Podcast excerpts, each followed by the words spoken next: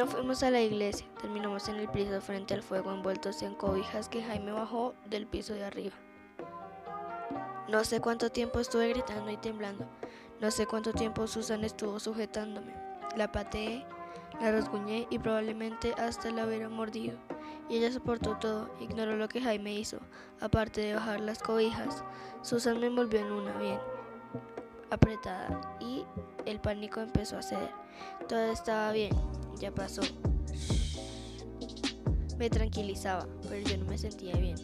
Nunca me sentí bien y lo hubiera gritado sino de ser porque estaba exhausta. Al despertar, los primeros rayos del sol entraban a través de la ventana e iluminaban el pequeño árbol de Navidad. Las brasas de carbón brillaban todavía tras una capa de ceniza. Jaime dormía envuelto en su cobija. La carita de Bobril alcanzaba a verse debajo de su barbilla. Susan roncaba, aunque no muy fuerte. Tenía un brazo doblado debajo de la oreja, el otro todavía me abrazaba. La moña se le había deshecho y su cabello caía destrozado.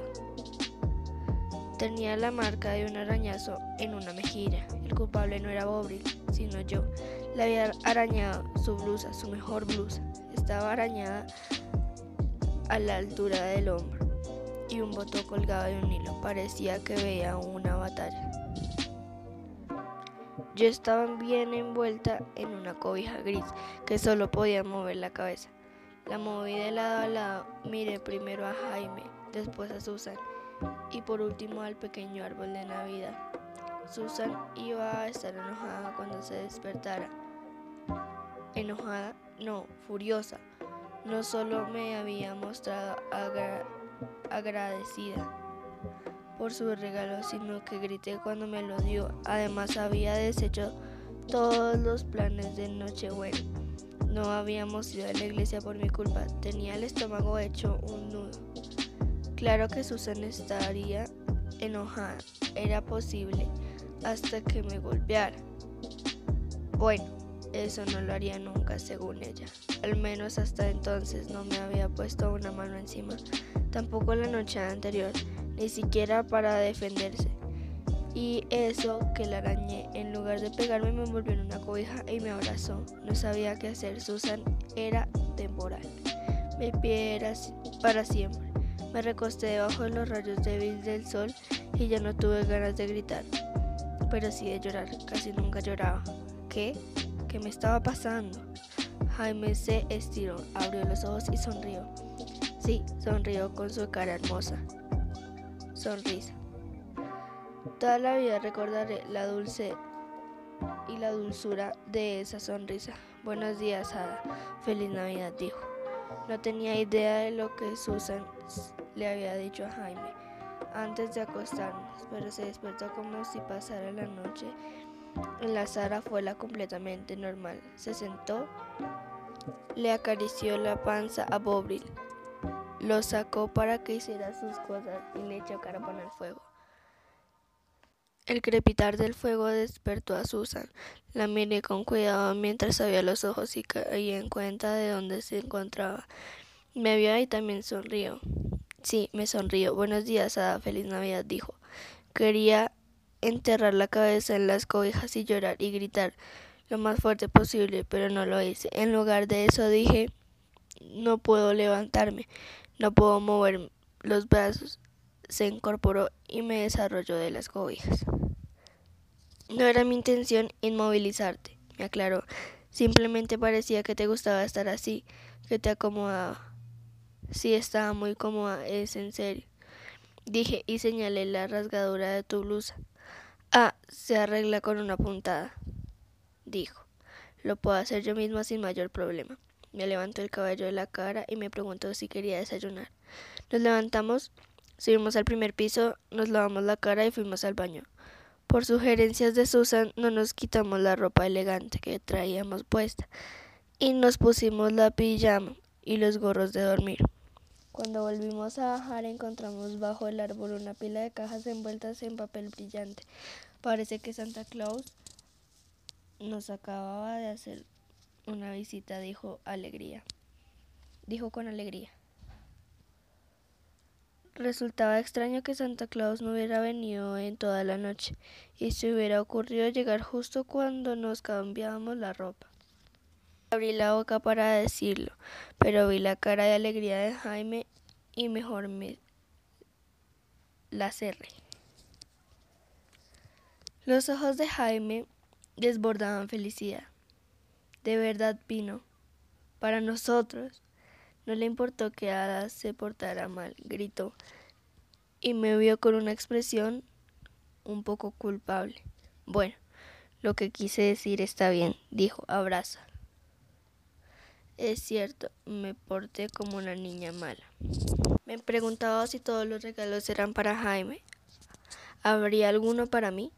¿No te portaste como una niña mala? Dijo Susan mientras ayudaba a bajar los últimos escalones. ¿Te pudiste? Triste, te enojaste, te asustaste, pero no te portaste como una niña mala. Estar triste, estar enojada, estar asustada, daba como resultado portarse como una niña mala. Pero mejor no lo dije. No esa mañana. Feliz. Ya guardado en el bolsillo de la pijama los regalos que había hecho pero no tenía papel para envolverlos. No estaba segura de lo que correspondía hacer. Vamos a desayunar, propuso Susan, y puso la tercera. Y puso la tetera en fuego y unas salchichas en el sartén. Nos preparó a cada uno un huevo estrellado en la mesa. Junto a los platos aparecieron nuestras botas navideñas. Estaban repletas de algo. Tomé la mía. Tenía que haber colgado la noche dijo Susan. Menos mal que Santa Claus la encontró de todas maneras. Ven que hay dentro mientras termino de cocinar. Una naranja, un puño de cascata, castañas, caramelos, dos listones para el pelo, uno verde y otro azul y en la punta de la bota, justo en el lugar del dedo gordo, un chelín. La bota de Jaime tenía lo mismo, con diferente de que en lugar de los listones para el pelo había un silbato y una pelota de gule. Recordé que la canción que hablaba de una niña con listones en el pelo y me dieron ganas de llorar otra vez, de llorar y de gritar. ¿Qué me pasa? No podía arruinar la Navidad de Jaime. Me puse a acariciar los listones de satín y me evadí. Conseguí que mi mente se fuera a otra parte. De pronto estaba montando a mi a mantequilla encima del cerro y galopaba y galopaba. Ada, me llamó Susan mientras me tocaba el hombro. Ada, regresa. Salchichas fritas en mi plato un huevo estrellado con la yema tan amarilla como el sol, pan tostado y té bien cargado, caliente. Jaime sopló su silbato, cuyo sonido era igual a un chillido agudo. Mejor úsalo afuera, dijo Susan, resolviendo el pelo después de desayunar. Abrimos los regalos. Jaime recibió un carro de juguete y un juego de bloques para construir. Yo un rosal nuevo para mantequilla, un cuaderno y un juego de lápices de colores. Los dos también recibimos un libro. El mío es titulado Alicia en el País de las Maravillas y el de Jaime Peter Pan. Santa Claus nos llevó, no le llevó nada a Susan. Ella le tuvo que explicar a Jaime que los adultos no recibían regalos de él. Pero en eso saqué mis regalos de bolsillo para Jaime. Había tejido con retrasos retazos de lana, una bufanda de todos los colores. Jaime la vio detenidamente y confesó me gustan las bufandas que Susan me tejió. Susan le hizo una señal con la cara y Jaime me agradeció, lo que lo salvó de que yo lo golpeara. Después le di a Susan su bufanda que había tejido con lana blanca. Fue el último regalo que tejí así que de seguro estaría mejor, porque la verdad es que cuanto más practicabas, mejor me salían las cosas. Susan La desenrolló y se puso sobre sus piernas. Ah, es simplemente hermoso. ¿Esto es lo que tú estuviste haciendo todo ese tiempo? Fred me dio la lana. Aclaré lo más rápido que pude para que no fuera a pensar que la había robado. Me abrazó y me dijo, me encanta, la voy a usar todos los días. La aparté. Tantas emociones en una sola mañana eran demasiado. Quería salir de ahí. Susan pareció entenderme. Ada, abrígate y sal a ver si el pony está bien. ¿Y tú? Jaime ayudó a recoger y a empezar a preparar la cena. Los tres pilotos amigos de Jaime llegaron a la mitad de la tarde. Se había puesto sus mejores uniformes y sonreían educadamente. Le dieron a Susan una botella de vino, una caja de chocolates y una maceta con una planta. Susan le dijo que si se sentía como si los reyes magos le hubieran traído regalos, y ellos se echaron a reír. Toda la Olía a ganso rostizado, el fuego crepitaba, empezaba a anochecer y la sala lucía acogedora y luminosa a pesar de las telas negras en la ventana. Al principio los pilotos se sentaron algo incómodos en el sofá, pero pronto Jaime empezó a jugar, a hacer rodar su carro nuevo por las rodillas de los tres. Cinco minutos después, uno de ellos ya estaba en el suelo jugando con Jaime. Construía torres con los bloques para luego derribarlos con el carro. Susan les dio a los otros dos copas de vino y entonces se sintieron como mucho más cómodos. Yo no me sentía cómoda ni tranquila. Llevaba puesto el vestido verde. Me lo puse tras jugar un rato con mantequilla. Pues sabía que le iba a gustar a Susan y así sucedió. Me cepilló el cabello, me peinó y me puso la cinta verde que Santa Claus me había traído. Es una cinta como la de Alicia, me dijo. Alicia es la protagonista de tu libro nuevo y siempre trae una cinta como la tuya. Me sentí como una impostora. Era todavía peor que cuando intenté imitar al acento de Maggie. Aquí estaba intentando parecerme a ella, intentando convertirme en una niña bonita y arreglada, con cintas en el pelo, a la que su familia amaba. Al verme nerviosa, Jaime me apretó el brazo y me susurró, Estás muy bonita. Suspiré al parecer. Si tenía una familia que me amaba. Jaime. Susan anunció que la cena ya estaba lista. En nuestros platos nos esperaban unas galletitas crujientes de Navidad. Nunca las había visto. Eran unos tubos de papel a los que les tenía que desprender los extremos. Al hacerlo crujía y dejaba caer coronas de papel y juguetitos diminutos. Todos nos pusimos nuestras respectivas coronas de papel para cenar. Los pilotos, Jaime y Susan, charlaban y reían. Yo me limité a comer ganso y a tratar de mantenerme tranquila. Qué bonito vestido, me dijo un peloto. Sentí que me habían salido espinas, como si de pronto mi piel fuera demasiado pequeña para mi cuerpo, pero no me iba a permitir perder nuevamente el control. Gracias, respondí. Es nuevo. Fue amable de su parte mencionar el vestido y no mi pie malo. Me repetí eso y una y otra vez, lo que me ayudó a mantener la tranquilidad. Cuando se fueron, Susan me hizo sentar en el sofá a su lado. No fue fácil, ¿verdad? me dijo. Asentí. Me abrazó fuerte, al igual que la noche anterior, con la diferencia de que no me puse a gritar. Jaime, prende el radio. Y Ada, vamos a ver cómo está tu pie. Suspiré, me acomodé en el sofá y me puse el pie derecho en un regazo. Me quitó el calcetín y me lo empezó a masajear, como así ya todas las noches según ella. Estábamos haciendo pequeños pero importantes progresos. ¿Dónde está nuestro libro? preguntó Jaime y fue a buscarlo. Era la segunda vez que leíamos La familia Robinson y vemos a la mitad a pesar de que entendía mejor la historia seguía sin gustarme. La familia había naufragado y llegado a una isla perfecta, donde les bastaba extender la mano para obtener cualquier cosa que necesitaran. A Susan le gustaba hacernos ver que la familia tenía que trabajar en equipo para sobrevivir, mientras que lo que Jaime le encantaba eran las aventuras de los personajes. Eso no, me rebelé. Vamos a leer el mío. Obligué a Jaime a traer a Alicia del País de las Maravillas, con las cintas del pelo de Alicia.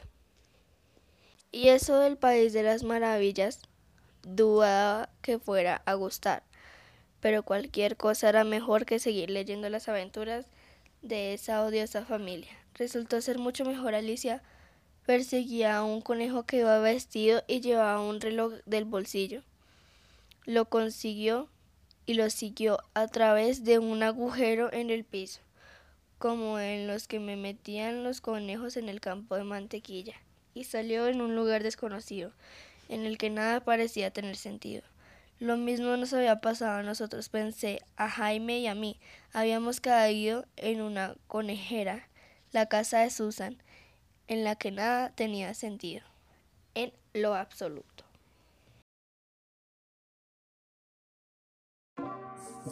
Capítulo 32 La guerra que salvó mi vida. En enero empezó el racionamiento. Era una forma de distribuir justicia a la comida que quedaba con el fin de que la gente rica como Susan no la acaparara y la gente pobre no se muriera de hambre. El racionamiento no significa que que no pudiera haber mantequilla o carne en las tiendas. Y antes de que se agotara todo, teníamos libertad de racionamiento en las que especificaba cuánta comida podíamos comprar. Todo esto ponía nerviosa a Jaime y también a Susan. Nunca había dejado de darnos toda la comida que quisiéramos, pero se veía a que era rica. Lo sabíamos, por más que lo negara. Sabíamos, nos habíamos acostumbrado a comer hasta saciarnos. Probamos a comer menos. La primera vez que Jaime se disculpó por no terminarse su plato. Susan se puso la mano al frente y le preguntó si está bien. Jaime negó con la cabeza. Entonces seguí comiendo le dijo Susan. Sé que no te llenas nunca. La guardaré mañana, dijo. Yo también, dije y empujé mi plato. Pero Susan recalcó que no íbamos a estar guardando la cena. Según ella, lo del racionamiento quería decir que íbamos a comer diferentes clases de alimento, más verduras y menos carne menos mantequilla y menos dulces. Pero no significaba que íbamos a ver escasez. Siempre iba a haber comida suficiente. Ella se encargaría de que siempre estuviera, de que siempre estuviéramos, de que siempre tuviéramos que comer. Incluso, si tienes que trabajar, pregunté. Sí, respondí con firmeza. Incluso si tengo que limpiar casas. Algunas mujeres en el callejón de nuestra casa en Londres trabajan de sirvientas para sobrevivir. ¿Por qué? Pregunté. Me miró sin expresión alguna. ¿Por qué? Repetí. No nos querías ni siquiera... No, no nos querías, ni siquiera te caemos bien. Jaime se quedó congelado. Susan sorbió su té. De la forma en lo que hacía cuando pensaba que responder. Claro que me caen bien. Me comporto como si me cayera mal. Encogí los hombros. Nunca quise niños, siguió, porque para tener niños tienes que casarte, y yo nunca me quise casar. El periodo más feliz de mi vida fue cuando viví en la casa con Becky. Eso no hubiera cambiado por nada del mundo, ni siquiera por tener hijos. Tomó aire y continuó. El día que llegaron me morí de la tristeza, pero no por nada, por nada relacionado con ustedes. Simplemente estaba triste. No creí que iba a poder cuidarlos, ni a ustedes ni a ningún otro niño. Pero tampoco quería cuidar a nadie, menos a nosotros, insistí. Ah, ¿qué te pasa? Cuando estás, cuando estés mejor, te pones peor. Encogí los hombros de nuevo. A mí misma de asustada la ira que sentía en mi interior. Susan la odiaba por ser alguien temporal. A mamá por no cuidarnos como debía. A Fred por ponerse todos los días la bufanda que le, que le había tejido la, con la lana de su esposa como si fuera algo especial, cuando yo misma me daba cuenta de que había faltado algunas puntas, al mismo tiempo había tejido algunas demás, de forma tal que la bufanda estaba llena de hoyos. A Maggie por haberme prestado su ejemplar de Alicia a través del espejo. Cuando le dije lo mucho que, había, que le había gustado Alicia en el País de las Maravillas, como si los libros fueran algo de lo que como pudiera desprenderse como del periódico de ayer. Como si yo pudiera sentarme y ponerme a leer con la misma facilidad con la que ella lo hacía. Como si la carta que le envié cuando regresó al internado, que me llevó horas y horas a escribir y me estaba llena de tachones y faltas de ortografía. Se parecían algo a la que ella me escribió a su vez, con tinta y con su y sus elegantis, elegantísima letra mayúscula. La guerra, por último, la odiaba por haber alejado de mamá antes de que se diera cuenta de que nos amaba. Me odiaba a mí misma por haberme puesto tan feliz al marcharme de casa. Ah, dijo Susan, pronunciándole lentamente las palabras. En ese momento estás aquí. No te voy a mandar ni a ti ni a Jaime a ninguna parte. Los dos se van a quedar aquí. Yo solo voy a cuidarlos. No se les no, no les va a hacer falta comida. Estás aprendiendo a leer y a escribir. El próximo año vas a ir a la escuela. En cuanto consigamos el permiso de tu madre y lo vamos a conseguir. Te vamos a operar para arreglar el pie. Todo va a estar bien. Tranquilízate. Cuando empezó a hablar, faltó un poco para que me fuera de a ese lugar de mi mente en el que no sentía nada. Pero para que me quedara con Susan me dio golpecitos en el brazo mientras hablaba. Me puso con delicadeza la mano encima de mi muñeca. Saqué la mano, pero seguí escuchando y así fue como escuché la palabra. Te vamos a operar y arreglar el pie. Arreglar mi pie. ¿Qué quería decir con eso? Tres días después cabalgué la cima del monte. Me detuve en un punto desde que veía desde que veía de maravilla del mar. Oscuro, violento, agresivo. El viento sacudía las crines de mantequilla contra mi pie malo, que estaba encerrado en el pliegue de que le correspondía a la silla de Amazona. A causa del viento algunos mechones del pelo me galoparon y la cara me hizo llorar.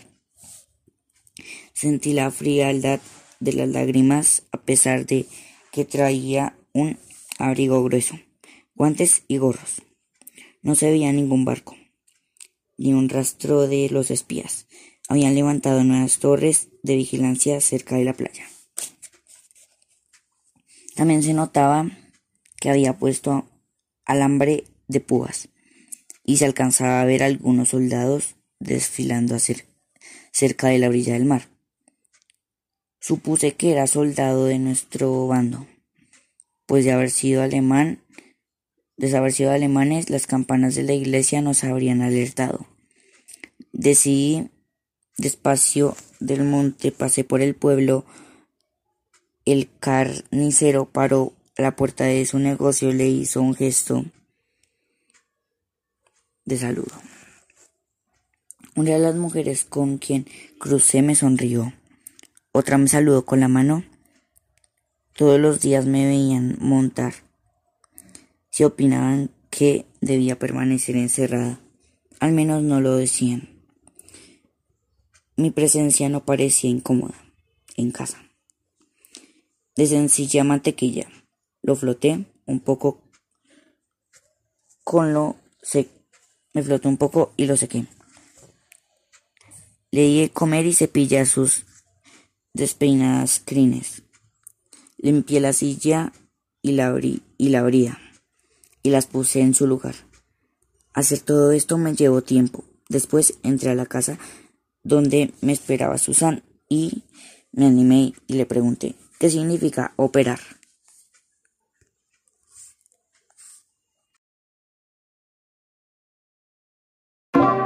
Capítulo 33 Susan me llevó de vuelta con el doctor Graham para que me explicara qué era eso de, lo, de una operación. Ni siquiera me revisó el pie, simplemente nos sentamos frente a frente los tres en su consultorio. Él hablaba y yo escuchaba. Ante todo, tienes que entender que no podemos hacer nada sin la autorización expresa de tu madre.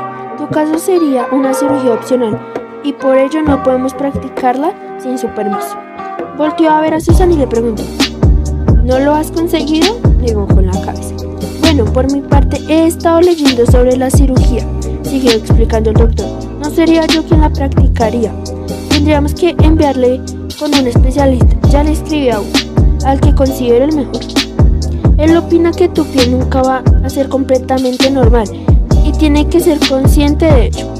Habría sido imposible de haber empezado el tratamiento a tiempo, pero ahora es demasiado tarde.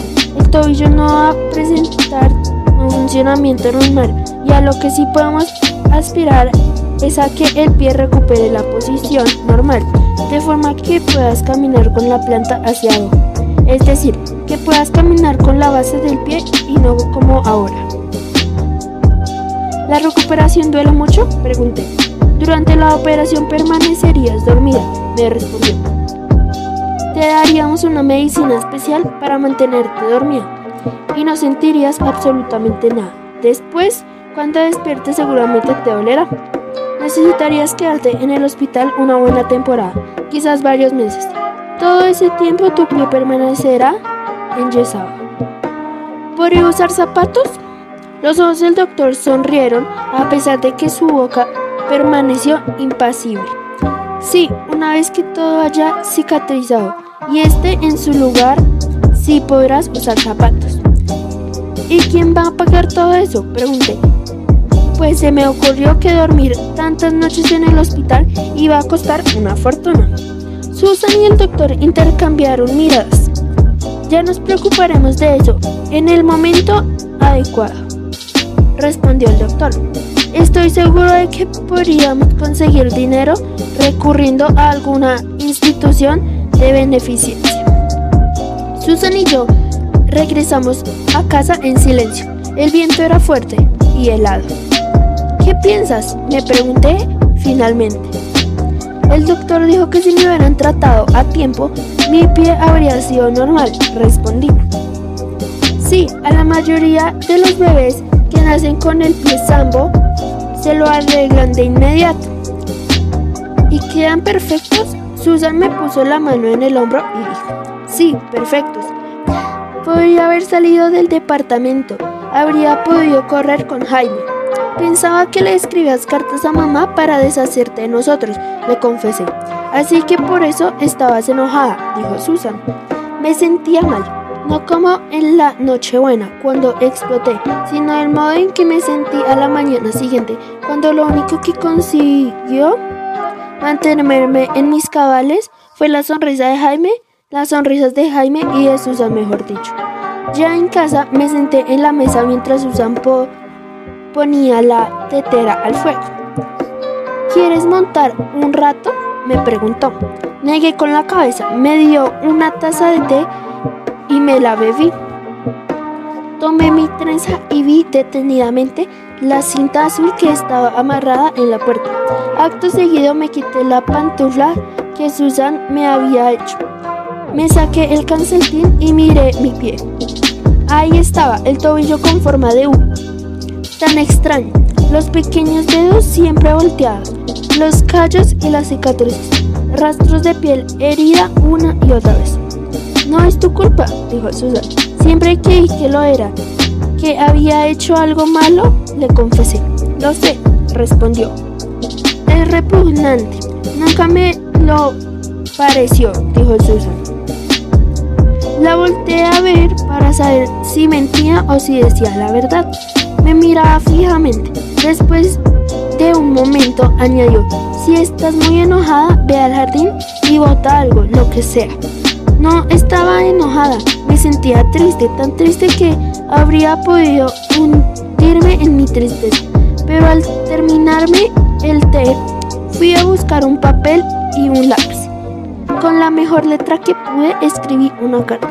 Querida mamá, por favor, deja que me arregle el pie. Ada. Capítulo 34 Esperaba ansiosamente la respuesta. Dos veces al día, el cartero traía cartas y las depositaba a través de una rendija en la puerta principal. Dos veces al día iba a verificar si la respuesta había llegado. Según Susan, tomaría al menos un par de días que mi carta llegara a Londres y luego había que esperar al menos otros días para que la respuesta llegara al pueblo. Sin embargo, pasaron 10 días y seguíamos sin noticias. Apuesto a que por la guerra no están entregando cartas en Londres, opinó Jamie. Por la cara de Susan supe que ella no coincidía con él. En el décimo segundo día llegó una carta que reconocí, de inmediato.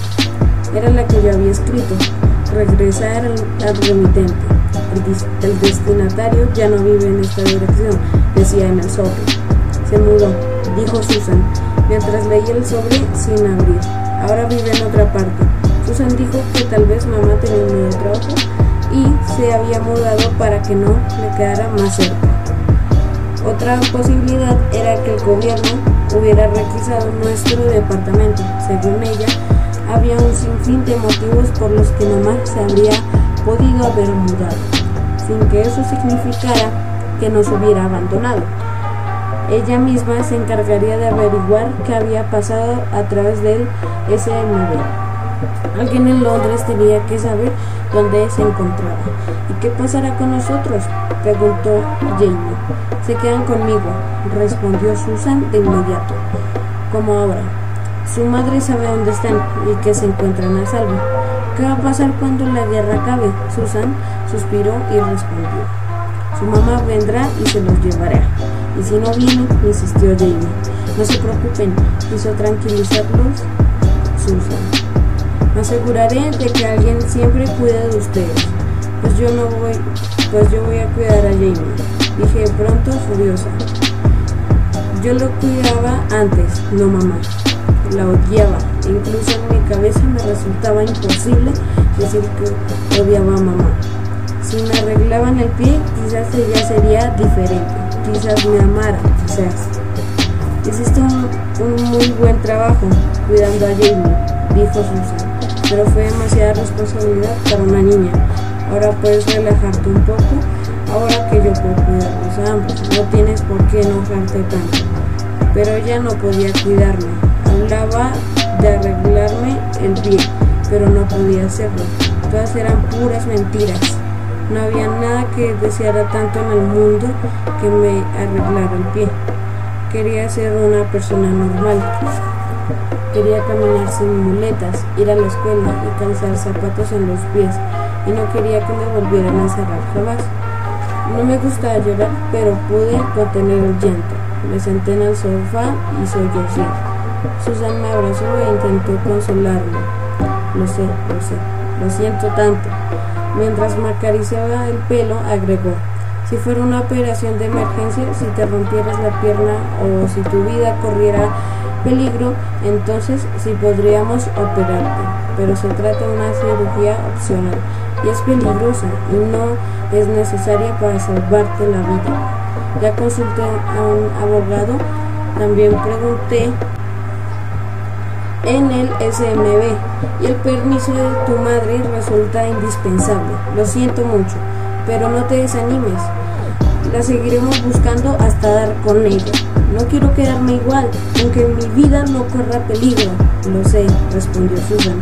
Tendrás que pensar cómo pueden mejorar las cosas sin que te operen el pie. No es fácil, lo sé, pero así son las cosas. El invierno se, se tornó más crudo. La nieve cubrió los campos y cerró el paso para la cima de nuestro cerro. Incluso el camino para ver a Fred era tan frío que me daba un poco de miedo tomarlo. Aún así iba a visitarlo a diario para ayudarle con la alimentación de los caballos, pues el trabajo invernal era demasiado para el pobre Fred. Ya no me daba clases de equitación. El frío resultaba insoportable. Guardaba a mantequilla en una caballeriza. Trabajaba un rato con Fred lo más rápido que podía y entonces volví a casa. Hacía tanto frío que el agua de los abrevaderos se congelaba y los caballos comían más heno que nunca. Esto es demasiado para ti, dijo Susan. Cuando regresé a casa con los dedos de las manos y de los pies entumecidos y temblando sin control. Si Fred no se las puede arreglar solo, entonces con guerra o sin ella, Lady Norton tendrá que contratar a alguien que lo ayude. Te juro que no es mucho trabajo para mí, aseguré. Susan insistía en el que, en el, que el siguiente año iría a la escuela. Tomó en préstamo toda clase de libros de la biblioteca del pueblo y me los hizo leer. Si no conocía el significado de una palabra, tenía que preguntársela. Cuanto más leía, menos preguntaba. También me empezó a dar clases de matemáticas y de historia. Así pasaban los días.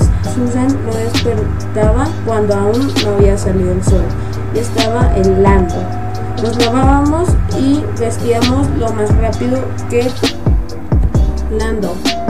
Nos lavábamos y vestíamos lo más rápido que podíamos. Jamie encendía la chimenea de la sala mientras Susan se encargaba de la cocina. Yo salía al campo a darle un poco de heno a mantequilla después de desayunar. Jamie lavaba los platos mientras nosotras quitábamos la tela negra de las ventanas. Luego arreglábamos un poco en la casa. Leíamos y cosíamos. Jamie jugaba con Bobril en la alfombra. Comíamos. Jamie se iba a la escuela, Susan salía de compras y yo a ayudarle a Fred de regreso.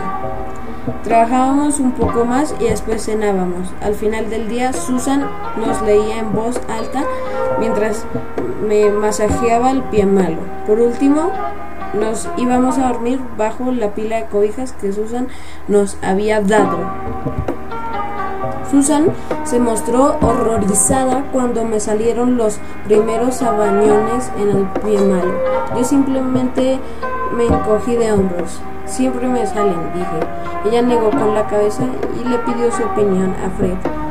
Este encontró un pedazo de cuero grueso destinado a, reparar el equipo de equitación y juntos me fabricaron una especie, una especie de bota. Metí el pie derecho en ella y calzó bastante aceptablemente. Se cerraba de lado, a diferencia que las botas normales me quedaba un poco flojo, así que tenía que usar un calcetín extra y Fred la engrasó hasta conseguir que fuera impermeable a la nieve. Eso, eso evitó que los sabañones empeoraran, pero de todos modos los sanaron, lo que angustiaba a Susan. ¿Qué tienen de malo? preguntaba yo. Se deben doler, decía ella. Me encogí de hombros, en efecto me dolían, y además me daban tanta comezón que a veces me impedían dormir, pero no podía hacer nada al respecto. El pie siempre me duele, y siempre me salen sabañones en invierno, también en las manos. Así son las cosas. Intentaba explicarle. El próximo invierno, me dijo Susana, evitaremos que te salgan. Tiene que haber alguna forma de lograrlo. Me le quedé viendo y pregunté, ¿estaré aquí el próximo invierno? Todo indica que sí, la guerra no va a ningún lado, respondió. Compró grasa de ganso para curarme las heridas. El coronel de Steven volvió a invitarme a tomar el té y esta vez acepté.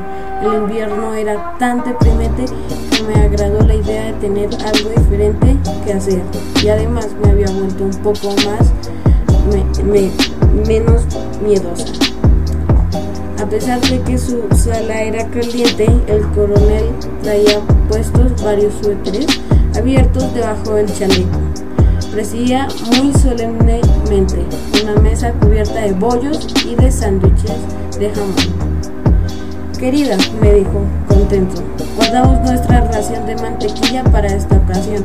Era verdad, tenían un platito entero de mantequilla, además de mermelada para los bollos. Gracias, dije. Toma lo que desees, me ofreció.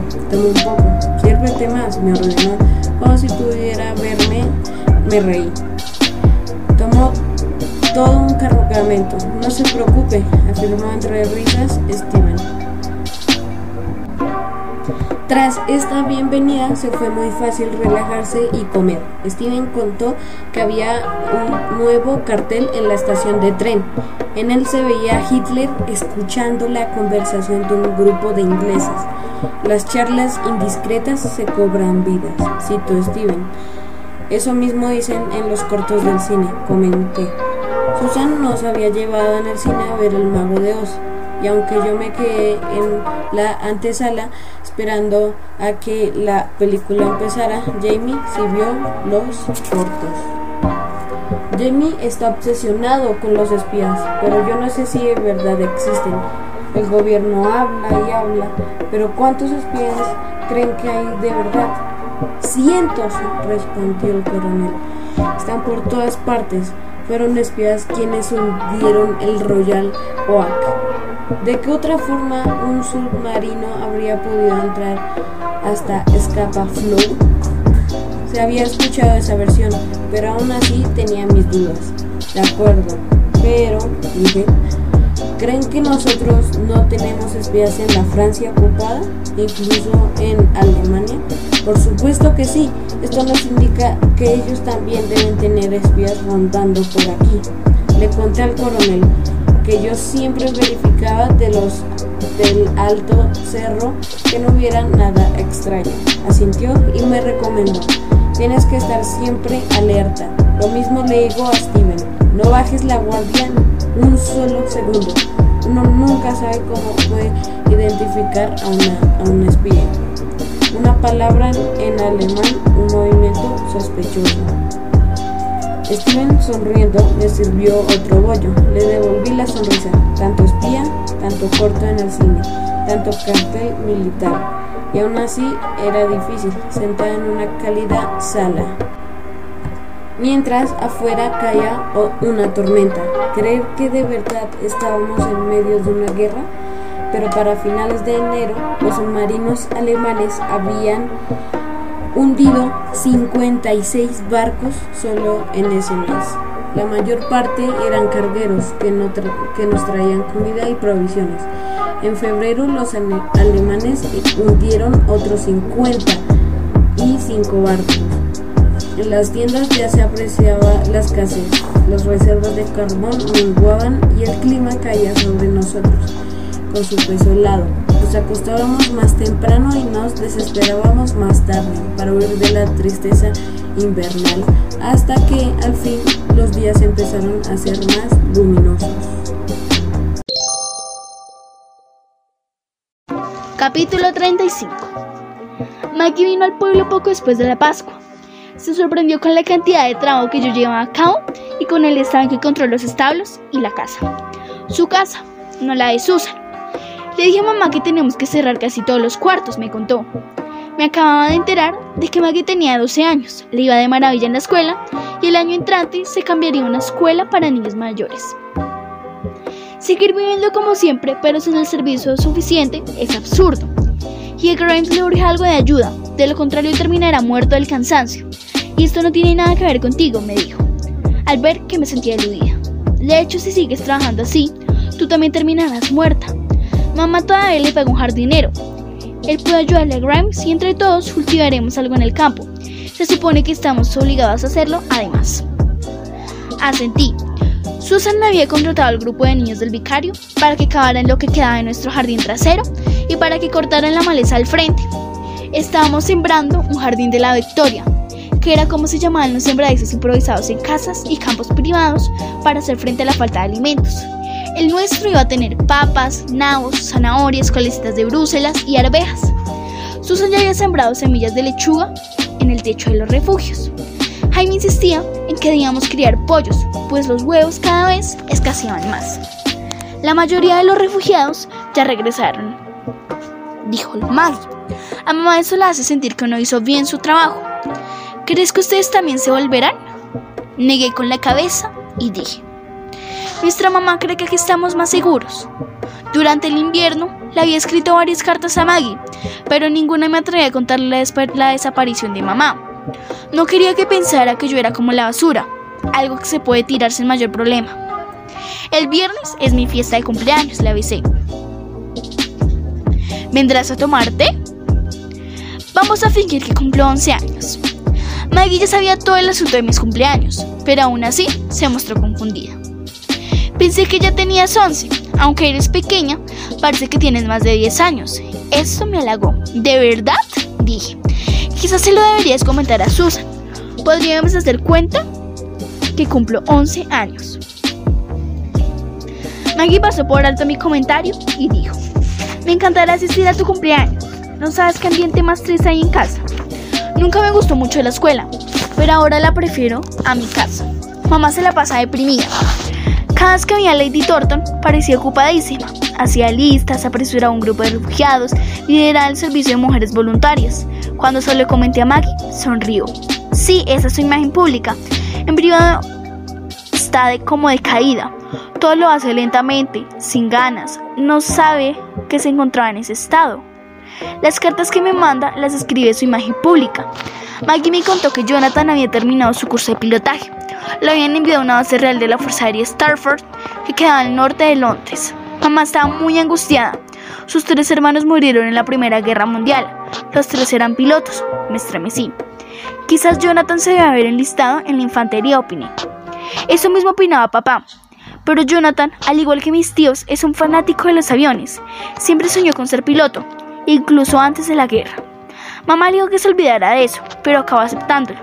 ¿Qué remedio le quedaba si Jonathan ya tenía 21 años y podía hacer lo que quisiera? Maggie tomó aire y prosiguió. Si lo matan, mamá también se morirá. Tuvo otros dos hijos después de Jonathan y antes de que yo naciera. A los tres les pusieron los nombres de mis tíos, en su honor, cuando eran muy pequeños.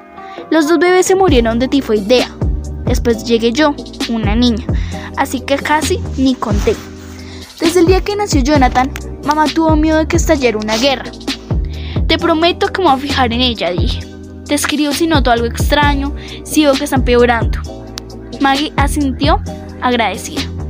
No tienes idea de lo que se siente estar lejos de casa y tener tanto miedo, dijo, y se me quedó viendo muy serio. O quizás sí lo sabes. No es mi cumpleaños de verdad, dije la mañana de mi fiesta. No me dio la razón Susan. Todavía no cumplo 11 años o a lo mejor ya los cumplí hace rato.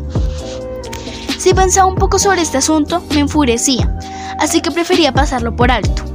Las dos posibilidades pueden ser ciertas. Podía tener 14 años. Lo dudo, replicó Susan. Si yo hubieras cumplido 14, entonces ya tendrías un poco de gusto. Al escuchar esto, Jaime se rió y la leche se le salió por la nariz. Yo también me reí y a partir de ese momento empecé a disfrutar el día. Susana había puesto un mantel en la mesa de la cocina y el florero del centro lucía flores silvestres que Jaime había recolectado.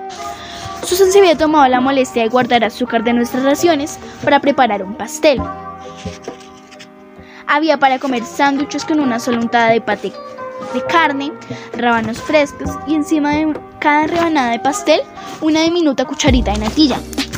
Susan me hizo un vestido nuevo a partir de otro que había pertenecido a Becky. Era azul brillante como el cielo de primavera. Me regaló un libro titulado El viento en los sauces. Era un libro viejo. Tenía la portada desgastada. Al abrirlo reconocí su letra elegante en la guarda, Susan Smith. Y debajo de su nombre, con tinta más fresca, decía, Parada con cariño, 5 de abril de 1940. Era un libro mío, me dijo Susan. tras carraspear. Lo siento, pero no pude encontrar uno nuevo en ninguna librería. La miré con gratitud y dije, me gusta más tener este. Maggie me regaló un pequeño pony tallado en madera. Sé que es un poco tonto y lo tomé del cuarto de juguetes de la casa, pero el otro día que lo vi pensé que era idéntico a mantequilla. De verdad, se parecía a mantequilla, sobre todo a la versión estival de mantequilla, cuando lucía vigoroso y trotaba a toda velocidad. Esa misma noche puse mi nuevo libro a la estantería que Susan había dejado libre en nuestro cuarto. Al pony lo puse al alféizar de la ventana. De esta forma podía verlo desde la cama. Colgué el vestido en mi armario junto con mi demás ropa. Tenía tantas cosas y me sentía tan triste. A inicios de la siguiente semana, Hitler invadió Noruega y Dinamarca. Sentí como si Inglaterra hubiera perdido una gran batalla, aun cuando hasta entonces ignoraba la existencia de estos países. Esa misma primavera, Hitler conquistó Bélgica y Holanda. Winston Churchill asumió la presidencia de Inglaterra. La guerra que se había convertido en algo parecido a nuestros recuerdos del apartamento de Londres, nebulosa y algo irreal. De pronto se transformó en algo más presente. Susan escuchaba todas las noches las noticias en la radio, pero ahora también Jaime y yo les prestábamos atención. Seguía sin haber bombas, ni en Londres ni en ningún otro lugar de Inglaterra. Pero los alemanes cada vez se acercaban más. Todo el mundo sospechaba que seríamos los siguientes. La Real Fuerza Aérea construyó defensas alrededor del aeródromo en prevención de un ataque. El gobierno ordenó que siguiéramos siete reglas. Número 1. No desperdiciar agua. Número 2. No hablar con desconocidos. Número 3. No dar información innecesaria. Número 4. Escuchar con atención las instrucciones del gobierno y obedecerlas. Número 5. Denunciar cualquier sospecha a la policía. Número 6. No esparcir rumores. Y número 7. Guardar con llave cualquier cosa que pudiera ayudar al enemigo en caso de invasión. ¿Cómo qué? preguntó Jaime. ¿Pistolas? Sí, pistolas, respondió Susan. El esposo de Lady Thornton, por ejemplo, tiene una habitación repleta de pistolas y escopetas de caza. Ella tendría que esconderlas. No, nosotros no tenemos nada que pueda interesarles al enemigo. Siguió diciendo Susan. No tenemos nada peligroso o muy valioso, y ustedes no tienen de qué preocuparse. Si los alemanes nos invaden, no lastimarán a los niños, ni en Bélgica ni en Holanda les hicieron daño. Ignoro por qué, pero los argumentos de Susan no nos consolaban. De acuerdo con el rumor que corría por el pueblo, antes de la invasión, Alemania envió muchísimos espías a Holanda para que ocuparla le resultara más sencillo. Los espías se llamaban quinta columnistas, no sé por qué. No tardaron en verse nuevos carteles en la estación de tren que advertían de que Inglaterra también podía ser repleta de espías. Las bocas indiscretas hunden barcos, rezaba un cartel. En marzo, 26 barcos fueron hundidos, 10 en abril, algunos menos, debido a que menos eran los que aventuraban a romper el cerco alemán. Jaime empezó a mojar la cama nuevamente. Susan lo llevó al aeródromo para que charlara con los pilotos. Tenía la esperanza de que infundieran seguridad. Los pilotos le dijeron a Jaime que era un hecho que había espías en Inglaterra. También le dijeron que los niños solían ser más hábiles para detectar espías que los adultos, por lo que Jaime tenía que comportarse como un soldado y estar siempre atento. Le pidieron que en caso de ver algo sospechoso lo reportara inmediato. No sé si Susan pretendía que Jaime se convirtiera en un informante de la Real Fuerza Aérea, pero el caso es que dejó de mojar la cama. El gobierno les exigió a los hombres que aún no reclutaba el ejército que se integraran a las defensas de voluntarios locales. Al coronel exasperaba no poder formar parte de este cuerpo. Un hombre no puede darse el lujo de ser inútil en tiempos como los que corren. No es su culpa no poder ver, le dije. Nos los habíamos cruzado en la biblioteca. Susan estaba eligiendo nuevos libros para mí, mientras que Stephen buscaba libros que leer al coronel. Da lo mismo, dijo. De todas formas, hoy no poder hacer nada. Y lo peor es que el chico intentó enlistarse y él también lo rechazaron. ¿Cuántos años tienes? Le pregunté a Stephen, alarmada. Teresa, respondió en voz alta y siguió hablando, pero ahora en susurros. En realidad, ni siquiera intenté enlistarme, pero a él le dije que sí, para que no se sintiera decepcionado. Cuidarlo es un trabajo de tiempo completo. ¿Quién va a ir a conseguir la comida si yo me tengo que pasar el día entrenando? A falta de rifles, las defensas locales entrenaban con palos de escoba. Stephen me contó que el coronel había donado las pistolas con las que luchó en las guerras de los brothers. Tenía 50 años y estaban oxidadas. No sirven para nada, pero él se sintió bien al donarlas. Todos los días teníamos que hacer largas colas para comprar comida. La carne estaba racionada y muchos alimentos eran muy difíciles de encontrar. Las cebollas eran tan escasas que bien podrían haber sido oro puro, hasta que se dejaron de importar. Nadie se había dado cuenta de que en toda Inglaterra no se cultivaba una sola cebolla, y la mala noticia era que tardaba mucho tiempo en crecer. A mediados de mayo, Hitler invadió Francia. El ejército británico tenía más de 370.000 soldados destacados en este país. Lucharon al lado de los franceses, pero los alemanes los obligaron a retroceder Después llegó junio y con él la batalla de Dunkerque. Más tarde, la gente la consideró un milagro, pero en el pueblo se vivió como un auténtico desastre. Capítulo 36 Nos despertaron con unos golpes frenéticos en la puerta. Jaime se me acercó y me preguntó al oído, ¿nos están invadiendo? El corazón se me salía del pecho. Nos teníamos, nos teníamos que esconder Iba a decirle a Jaime que se metiera debajo de la cama cuando escuché a Lady Thornton gritar desde la planta baja. Susan, levántate, te necesitamos, necesitamos a todos. bajé las escaleras mientras Susan se metía en su uniforme de la, del SMV. Lady Thornton estaba de pie en la puerta, eh, en la puerta y respiraba muy agitadamente, como si hubiera llegado corriendo y su automóvil no lo estuviera esperando afuera. ¿Qué pasó? Pregunté. Un barco acaba de arribar al puerto, al pueblo, dijo Lady Thornton. Vine repleto de soldados de Dunkerque los bombardearon mientras atravesaban el canal. ¡Susan! ¡Ya voy! exclamó Susan. Mientras bajaba las escaleras se acomodaba el pelo debajo del, del gorro del SUV. Antes de salir me puse la mano en la mejilla y me preguntó, ¿están bien? ¿Los dos? Sí, respondí. Ahora se Jimmy y vimos el coche de Lady Thornton echarse en reversa a toda velocidad hasta perderse en, una polvoreda. No es una invasión, dije. ¿Los bombardearon? preguntó Jaime. Sí, respondí. En medio del mar, desde el aire, con aviones. La noche anterior, temerosos, habíamos escuchado las noticias de la radio.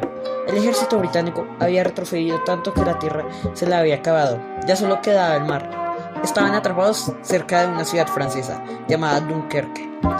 El agua era tan baja en esa zona que la Armada Británica no podía rescatar a los soldados con barcos de gran calado.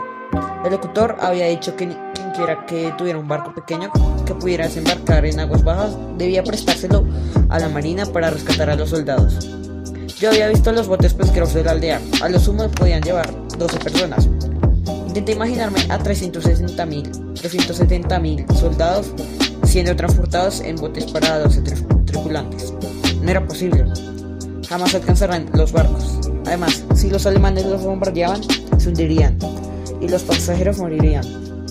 Prepararé el desayuno, dije, con mi mejor cara para que Jaime no se preocupara más. No tengo hambre, preparé salchichas. Sonrió. Las salchichas sabían raro.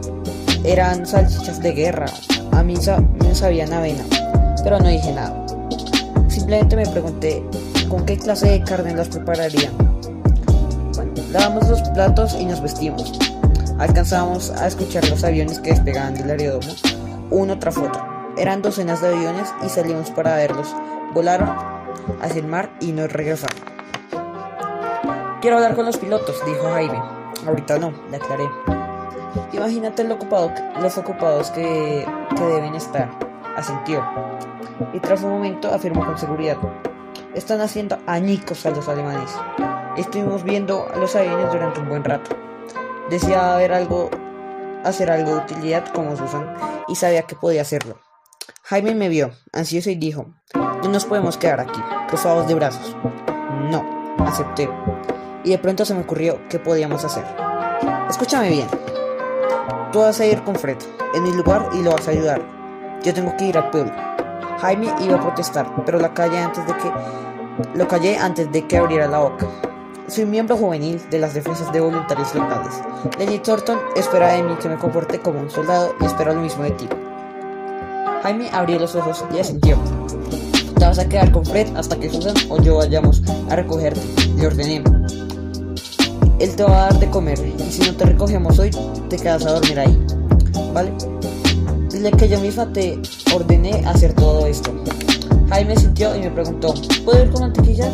Por supuesto, ya había montado al pony bastantes veces, así que lo ayudé a enseñarlo. Una vez tuvo partido, eh, puse el vestido azul cielo y me cepillé el pelo. Tiene la funda de una almohada con los retazos de, de tela que Susana está transformando en vendas. En vendas. Cogí mis muletas y me dirigí al pueblo. Días después vi los documentales en el cine. No me molestaron, a pesar de que yo fui de las primeras en ayudar a los soldados de Dunkerque. Tenía la información de primera mano. Esos documentales eran una vil mentira. En ellos los soldados se vivían, se, eh, que huían se veían eh, cansados pero contentos bajo los cascos de acero. Sus caras estaban sucias pero sus ojos brillaban. Sonreían, saludaban y les hacían señas a la cámara. Fieles soldados británicos, heroicos, agradecidos de volver a casa. Es probable que en algún lugar hubiera soldados así. Los que llegaron a nuestro pueblo estaban heridos, muertos o moribundos. Otros muy débiles, a causa de las penurias que vivieron durante la retirada. Llevaban días probar bocado. Los pocos hombres que podían caminar en el, primer barco que arribó llevaron a sus compañeros hasta el ayuntamiento.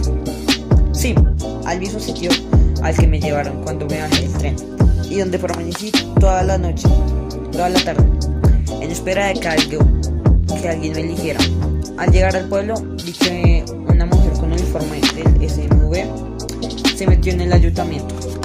La seguí hasta el interior, apenas di un paso adentro y la granja se me cerró. El olor de la sangre era tan denso que parecía una niebla de acero y lo que podía hoy eh, lo que todavía olía peor eh, aunque nadie habla ni escribe eso y esos detalles no aparecen en los documentales cinematográficos era el olor de los heridos que habían perdido el control de las esfínteres cuando un hombre está herido de gravedad se ensucia como un bebé el olor me, me revolvió el estómago sentí las, las piernas flojas y los ojos me empezaron a llorar el cuarto entero estaba repleto de hombres heridos con camillas. Vi al doctor Graham, quien trabajaba como loco, junto con otros médicos y algunos voluntarios. Vi a Lady Turtle con el rostro manchado de sangre. Vi a Susan, que levantó la cara y también me vio.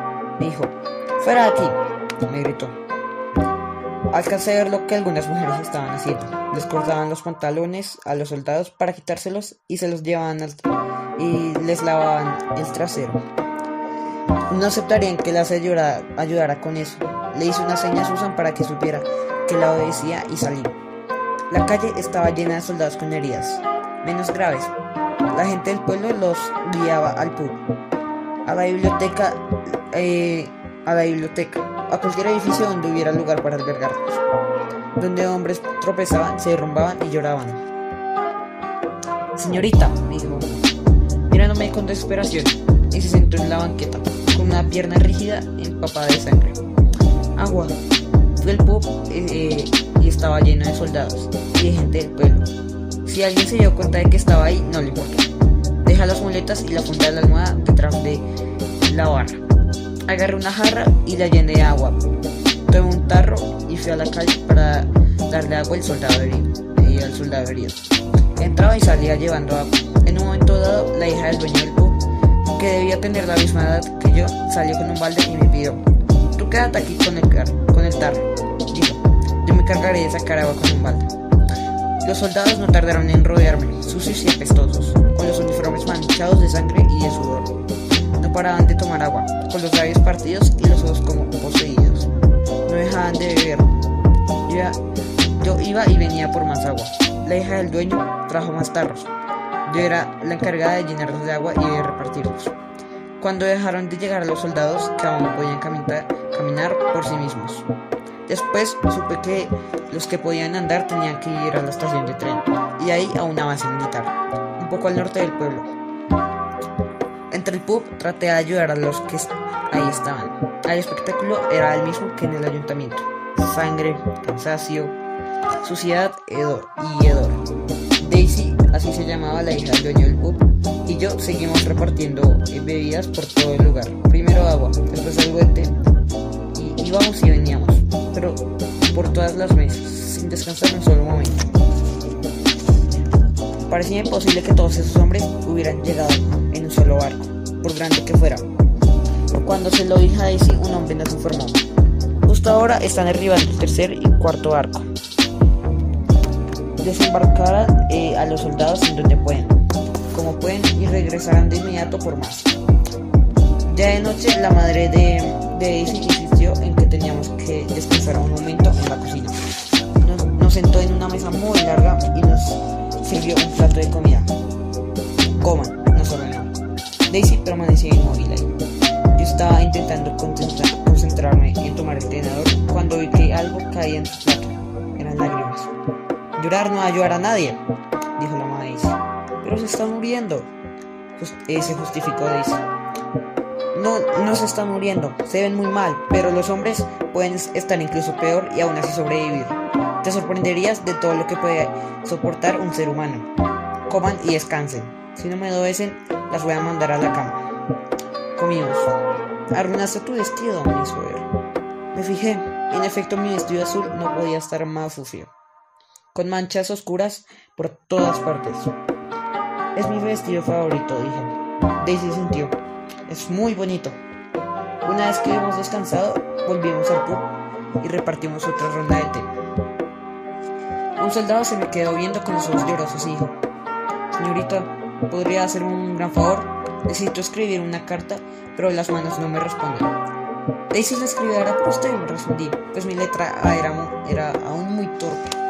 Fui a buscar a Daisy, así como papel papel y bolígrafo. Cuando volvimos, los ojos del hombre estaban cerrados. Había muerto. Murió ahí mismo, en el piso del pub. Ni siquiera se veía herido, ni sangraba por ningún lado. Un soldado le quitó la chaqueta para ver si una sola mancha de sangre. Los soldados sacaron una sábana de algún lado y lo cubrieron con ella. Yo había perdido el aliento. El soldado había muerto y yo había escuchado sus últimas palabras. Ella había- muerto sin escribir la carta. Una ola de dolor y, aflicción me invadió. Empezó a alejarse a un lugar seguro, mantequilla, con Jaime. Pero Daisy me tomó la mano y me jaló. Regresó a la una guerra, dijo Daisy. Asentí, uno de los soldados pidió té y se lo llevamos de inmediato. Durante toda esa semana siguieron arribando barcos cargados de soldados de Dunkerque, pero ninguno traía tantos heridos, en tan mal estado como los primeros. Los barcos llegaban a todas horas. Pensábamos, eh, pasábamos de una crisis a otra, y el ayuntamiento permanecía siempre ocupado. Los Spitfires del, del aeródromo eh, no dejaban de despegar y aterrizar, siempre en grupo. Volaban para proteger en la medida de lo posible a los barcos cargados de soldados. Mientras tanto, el pueblo entero estaba ocupado en alimentar y cuidar a los heridos.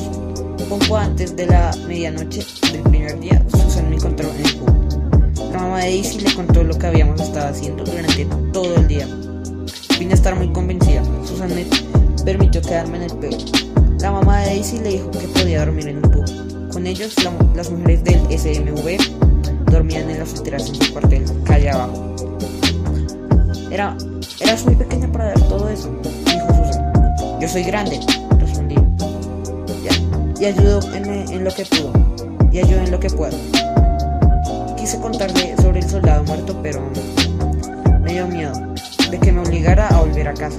En lugar de eso, se me quedó viendo y dijo, sí, por supuesto, me doy cuenta de ello. A la mañana siguiente, Susan llamó por el teléfono a la casa de Lily Thornton desde el pub y pudo hablar, y pudo hablar con Fred y con Jaime. Después de eso seguimos trabajando. Cuando Daisy y yo nos cansábamos mucho, íbamos a la cocina y dormíamos un rato sobre la banca. En cuanto despertábamos, eh, volvíamos al trabajo. Todo el mundo hacía exactamente lo mismo. Por suerte, Fred estaba- se estaba haciendo cargo de Jaime y de Bobby. Estaba afuera, donde podía cazar. Susan y yo nos quedamos atendiendo a los soldados. habían llegado nuestro turno de combatir en la guerra. Al final, 330.000 soldados británicos se salvaron. Winston Churchill llamó a toda operación la mejor hora de, Inglaterra. No, no, resultaba sencillo escucharlo por la radio. A salvo el caso. Los tres juntos nuevamente y recordar las oleadas de hombres desesperados y moribundos. Sin embargo, al mismo tiempo sentía que algo había cambiado en mí.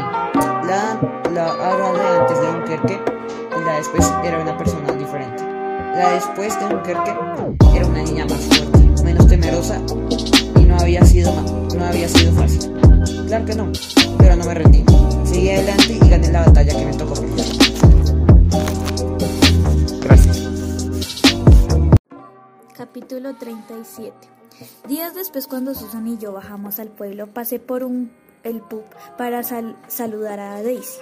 Ay, querida, la mandé a un lugar seguro.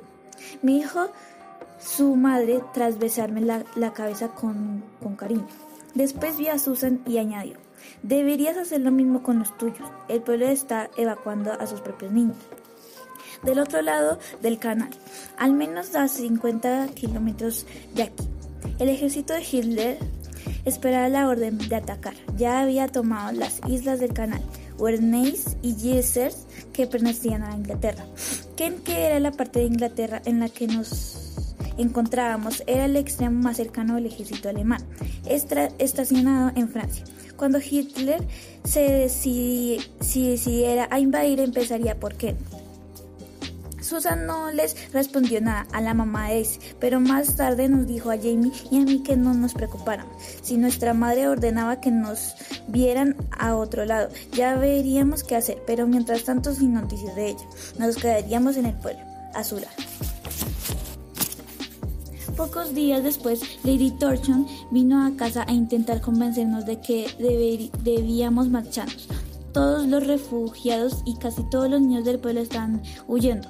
El SMV, Lady, según Lady Thornton, nos encontrarían en un hogar seguro en otra parte. Su madre no va a saber dónde están, argumentó Susan. Claro que sí, respondió Lady Thornton. Voy a averiguar su nueva dirección y una vez que nos pongamos en contacto con ella, tú le dirás dónde se encuentran sus hijos. No sé si eso va a pasar, dijo Susan, dudando.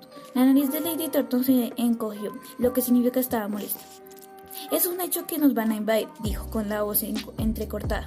Los soldados alemanes llegarían a nuestras calles, a, nuestras casas. Es muy probable que haya combates en el pueblo. Los niños deben estar lejos como podamos mandarlos. Margaret no vendrá a casa este verano, va a ir directamente a su nuevo internado.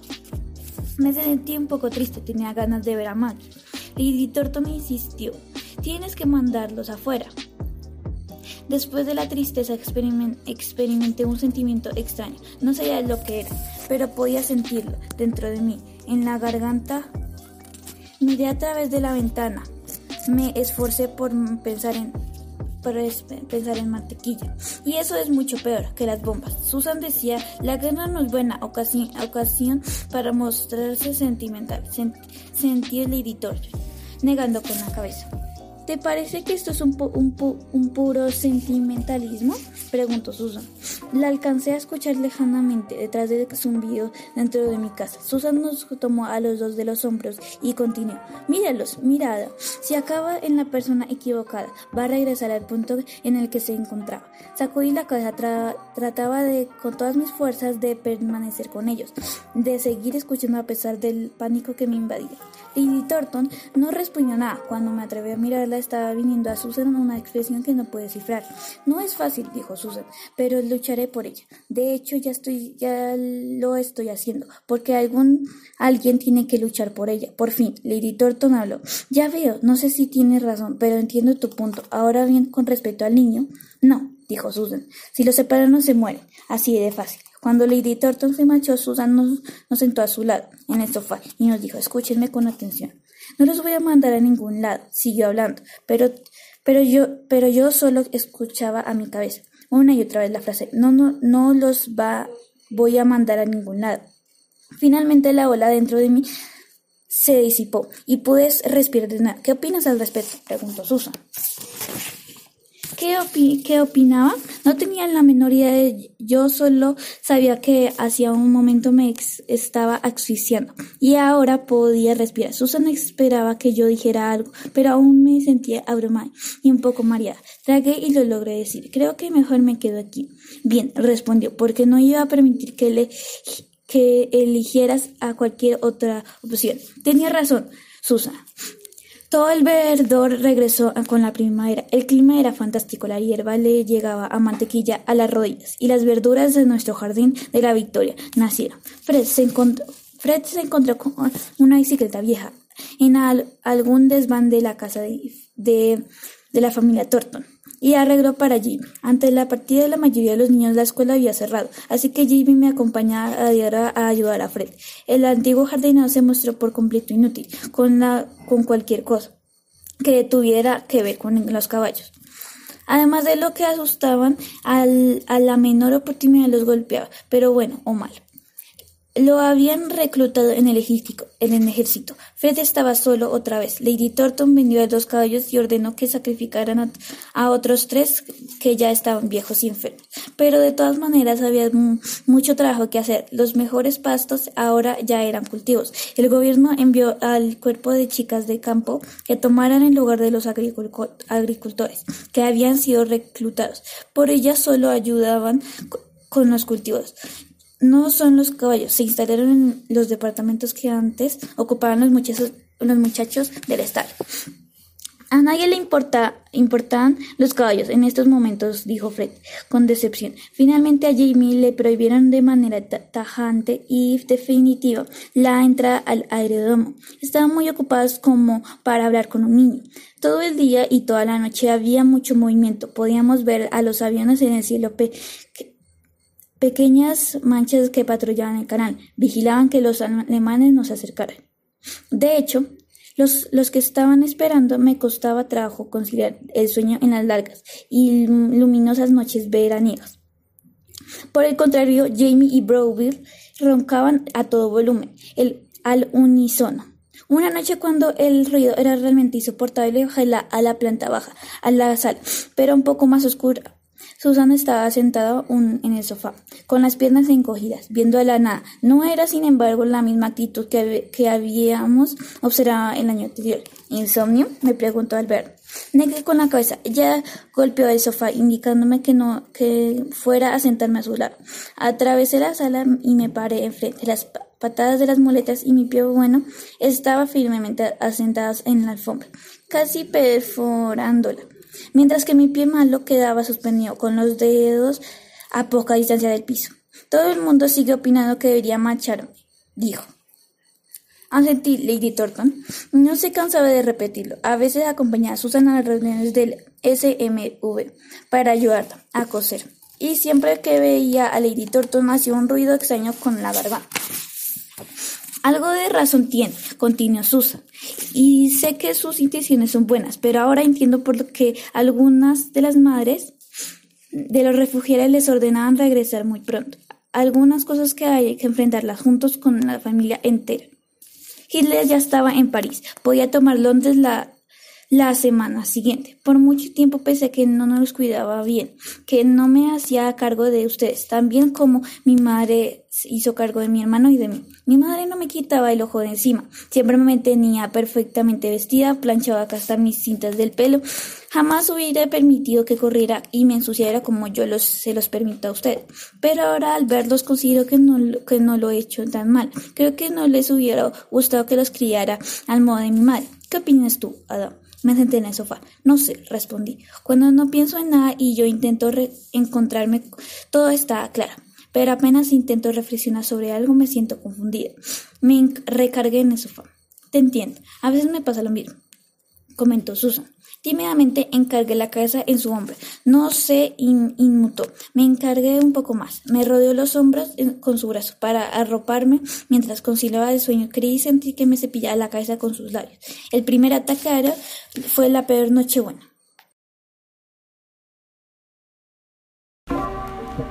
Capítulo 38. Sucedió la segunda semana de julio. Había sido un día caluroso, por lo que las ventanas estaban bien abiertas y la tela negra descorría. Por una vez dormía pierna suelta. Uh, uh, uh. Las sirenas del aeródromo empezaron a sonar tan fuerte que parecía que una de ellas estaba dentro del cuarto. Jaime saltó de la cama agarrando como pudo a Bobril, quien se retorcía para escapar. Tomé mis muletas. Susan entró corriendo, aún con el guerrero de dormir puesto. Rápido, rápido, nos dijo. Pero yo no podía moverme muy a prisa. Bajar las escaleras era todo un problema. Las manos me temblaban. Sentía que no bajaba lo suficientemente rápido y porque por lo peor me iban a bombardear. Jaime se adelantó, pero Susana esperó a que bajara. Todo está bien, me tranquilizó. No tengas miedo. Atravesamos la sala y salimos al campo. Jaime entró al refugio a toda velocidad y metió a Buril en la canasta. Más que maullar, el gato chillaba. Parecía un bebé llorando desconsolado. Yo me quedé parada en la puerta del refugio. Nunca había entrado. Lo guiaba. Me daba miedo. Era tan parecido al cuchitrín de debajo de la manos en el departamento que estaba lleno de cucarachas, que no las podía ver ni matar.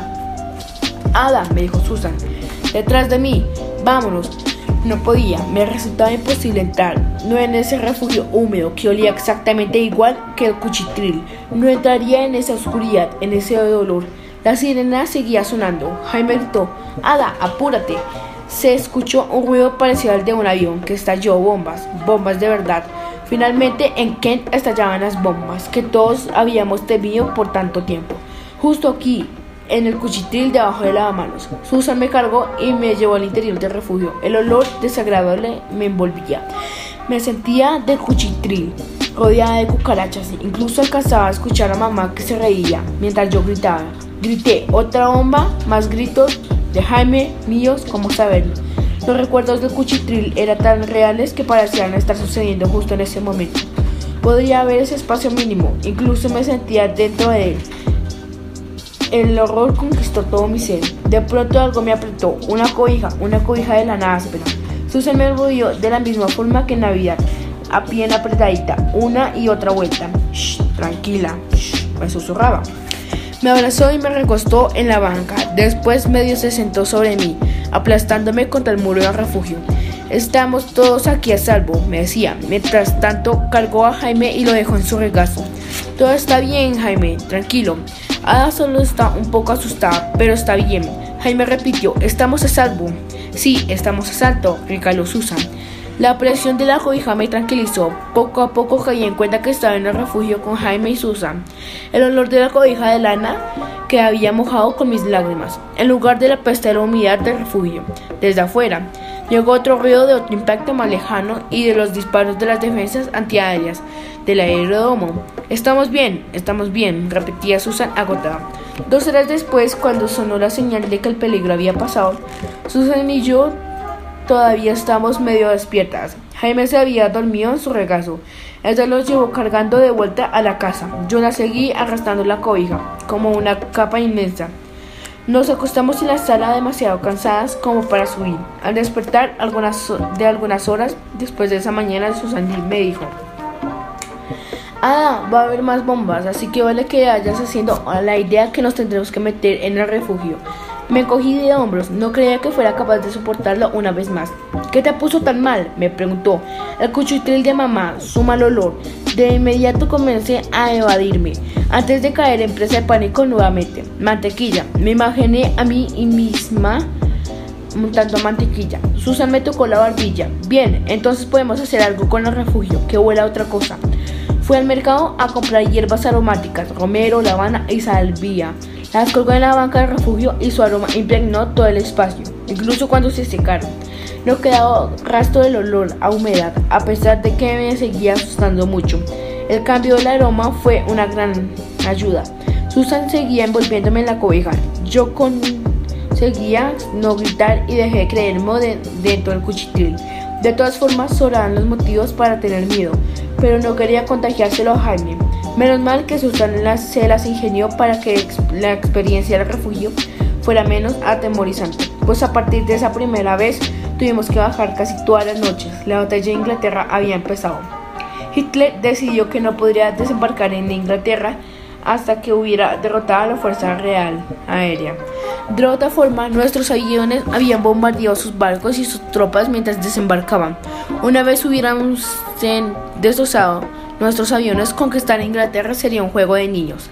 Los alemanes tenían muchos más aviones y pilotos, sin embargo sus aviones eran diferentes y sus aviones de combate tenían menos alcance de los puntos de los nuestros.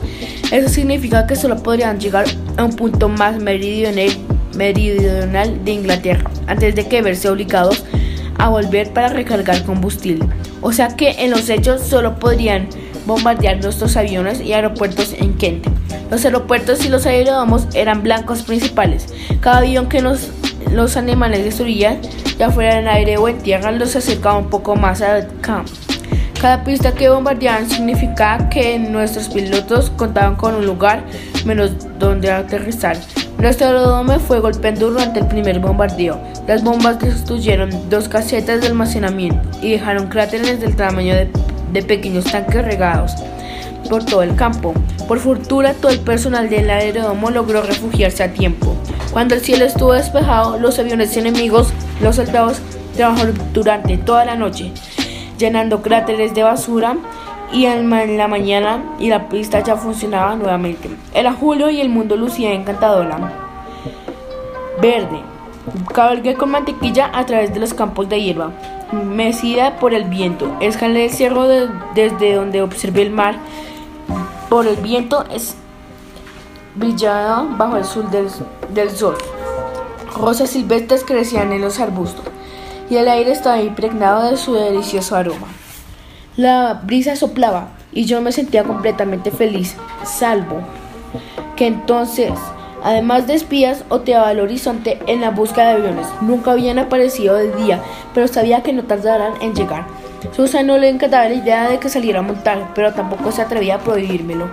La casa quedaba tan cerca del aeródromo que me sentía más segura cuando más me alejaba. Cuando se lo dije, se puso triste y dijo, entonces tendrá que mantenerse lejos. Si de por salir adelante resultaba difícil con Susan, sin ella saberlo, sido simplemente imposible. ¿Qué pasaría si unos nos envidiaban? De vuelta a casa. Sin levantar la vista de la punta de mis zapatos, respondí, no puedo abandonar a Mantequilla. Susan sobre suspiró. Sobreviviste en Londres sin un pony. Levanté la vista para mirarla. Había sobrevivido simplemente por hablarte. Por podría hacerlo otra vez en el refugio por el tiempo que fuera. Me di cuenta de que todo lo que extrañé en este lugar. Lo sé, susurró Susan. También lo sé porque no me permitiré que hayas ido a ninguna otra parte. Hay cosas peores que las bombas, dije. Al recordar que la escuché decir eso el otro día. Coincido contigo. Y que tan grande que ni siquiera los alemanes pudieran bombardearlo todo. Sin embargo, al decir esto, miró al aeródromo a través de la ventana y sus ojos se llenaron de preocupación. Noche tras noche resultó imposible dormir en el refugio por culpa de las explosiones y los disparos. Susan tenía una linterna, pero las linternas necesitan pilas para funcionar y las pilas eran muy difíciles de conseguir. En lugar de la linterna, encendió una vela en una maceta y con su tenue luz nos leyó Peter Pan, Un jardín secreto y El viento en los sauces. Algunos libros los tomaba en préstamo de la biblioteca, otros eran de ella. Jamie estaba leyendo La familia Robinson, una vez más, pero por su propia cuenta. Somos como ellos, me dijo una noche, con la vela titilante dentro del refugio. Estamos en una cueva, calientes y a salvo. Me estremecí. Me habían vuelto en una sábana, puesto que hacía demasiado calor para una cobija. En efecto, hacía calor, pero eso no significaba que me sintiera salvo. Nunca me sentía segura en el refugio. Pero lo estás, me hizo ver Susan. Tal vez te sientes más segura en tu cuarto, pero en realidad el refugio es mucho más seguro. En realidad no importaba cómo me sintiera, Susan me obligaba a entrar en el refugio cada vez que las sirenas sonaban. Unos hombres llegaron y en un parpadeo quitaron todas las señales y los letreros de los caminos y de las carreteras que circundaban el pueblo. De esta forma, cuando Hitler nos invadiera, no sabría dónde encontrarnos ni qué camino tomar. Cuando Hitler nos invadiera, tendríamos que enterrar el radio. Jamie ya había cavado un hoyo en el jardín. Cuando Hitler nos invadiera, no le íbamos a decir nada, ni íbamos a hacer nada que lo pudiera ayudar. Si nos invadía mientras yo estaba montando en los alrededores, tenía que regresar a casa lo más rápido posible, por el camino más corto caso de invasión, a diferencia de un ataque aéreo, dañarían las campanas de todas las iglesias. ¿Qué va a pasar si los alemanes se llevan a mantequilla? Le pregunté a Susan. Eso no pasará, me aseguró, pero yo tenía la certeza de que mentía. Malvados germanos, dijo Fred un día en que fui a ayudarle. Si se atreven a venir aquí, los mataré con una horqueta. Vaya que lo haré. Fred no estaba para nada contento. Los caballos para montar, los Gunther de la familia Thornton, estaban pastando y la hierba era buena, pero los campos de heno se habían convertido en campos de trigo y Fred no tenía idea de cómo iba a alimentar a sus caballos en invierno. Además, las chicas de campo que se estaban quedando en los cuartos de los establos los sacaban de quicio. Trabajan 12 horas al día y luego se van a bailar. Bola de cascos ligeros. En mis tiempos las chicas no eran así. A mí las chicas me parecían simpáticas, pero mejor me guardé mi opinión para mí misma. Uno se acostumbra a todo. Después de unas pocas semanas ya no entraba en pánico cuando tenía que ir al refugio. Dejé de preocuparme por la supuesta invasión. Jamie y yo fuimos montados en mantequilla a pasear por los campos en busca de metralla, balas o bombas. Una vez descubrimos un avión derribado en medio de un campo de lúpulo. Los soldados ya lo habían rodeado e impedían que los civiles se acercaran. Un Messerschmitt, dijo Jamie fascinado. Me pregunto, ¿dónde está el piloto? El piloto se había escabullido. La cabina estaba abierta. Lo atrapamos, dijo un soldado que escuchó lo que decíamos. Ahora es un prisionero de guerra. Pueden estar tranquilos. Un día de principios de agosto, Susan fue a una reunión del SMB. Jamie trabajaba en la huerta, una de sus nuevas aficiones, y yo salí a dar mi paseo diario con mantequilla. Subí a la cima del cerro, como siempre. Me di tiempo de ver el cielo y el mar. Ningún avión ni barco grande a la vista, pero entonces detecté algo inusual a la distancia, un punto en la superficie del mar. Era un pequeño bote de remos que se aproximaba a la costa. Lo seguí viendo, preguntándome quién podía venir ahí. No se dirigía al puerto del pueblo, sino a una de las secciones de la playa protegidas con alambre de púas. ¿Era una persona extraviada? Ojalá y no, porque remaba rumbo al campo minado. Seguí observándolo, intentando sacar algo en claro. El hombre, parecía un hombre, seguía su camino con decisión. Era obvio que podía ver el pueblo desde el mar, y cualquiera sabría que era más seguro desembarcar ahí. A menos, claro, y cuando se me ocurrió esta idea sentí que me lava la sangre, que fuera un espía. ¿Un espía? No lo podía creer. De hecho, no lo creía. Tenía la costumbre de buscar espías desde la cima del cerro, pero eso no significaba, a pesar de los carteles y de los rumores, que en verdad esperara encontrar a uno. Pero, ¿de dónde venía ese bote? ¿Porque uno solo? ¿Habría desembarcado de su submarino alemán? Si no era un espía, ¿por qué no se dirigía al pueblo? Escuché la voz de Susan en mi cabeza. Poco probable, decía, lo que no era lo mismo que imposible. Las reglas eran claras. Había que reportar cualquier cosa sospechosa que uno viera. Empecé a descender del cerro, esquivando los arbustos, tratando de no perder de vista el bote, pero como iba descendiendo despacio, lo perdí de vista. Así que aceleré y tomé el camino que se embocaba en la playa enrejada. Me detuve en una arboleda desde la que se apreciaba la playa. Había marea baja y la arena se extendía, amplia y plana, un kilómetro y medio mar adentro. Al llegar a la arena, el hombre se bajó del bote. Traía una maleta y en la espalda cargaba una mochila. Después empujó el bote de regreso al mar. El bote se dejó mecer por las suaves olas y empezó a desplazarse muy lentamente en paralelo a la costa. Tragué saliva. El hombre de aspecto normal, al menos a la distancia, tomó algo de su mochila, lo desplegó y fuera lo que fuese, lo usó para cavar un hoyo en la playa, que después cubrió de arena.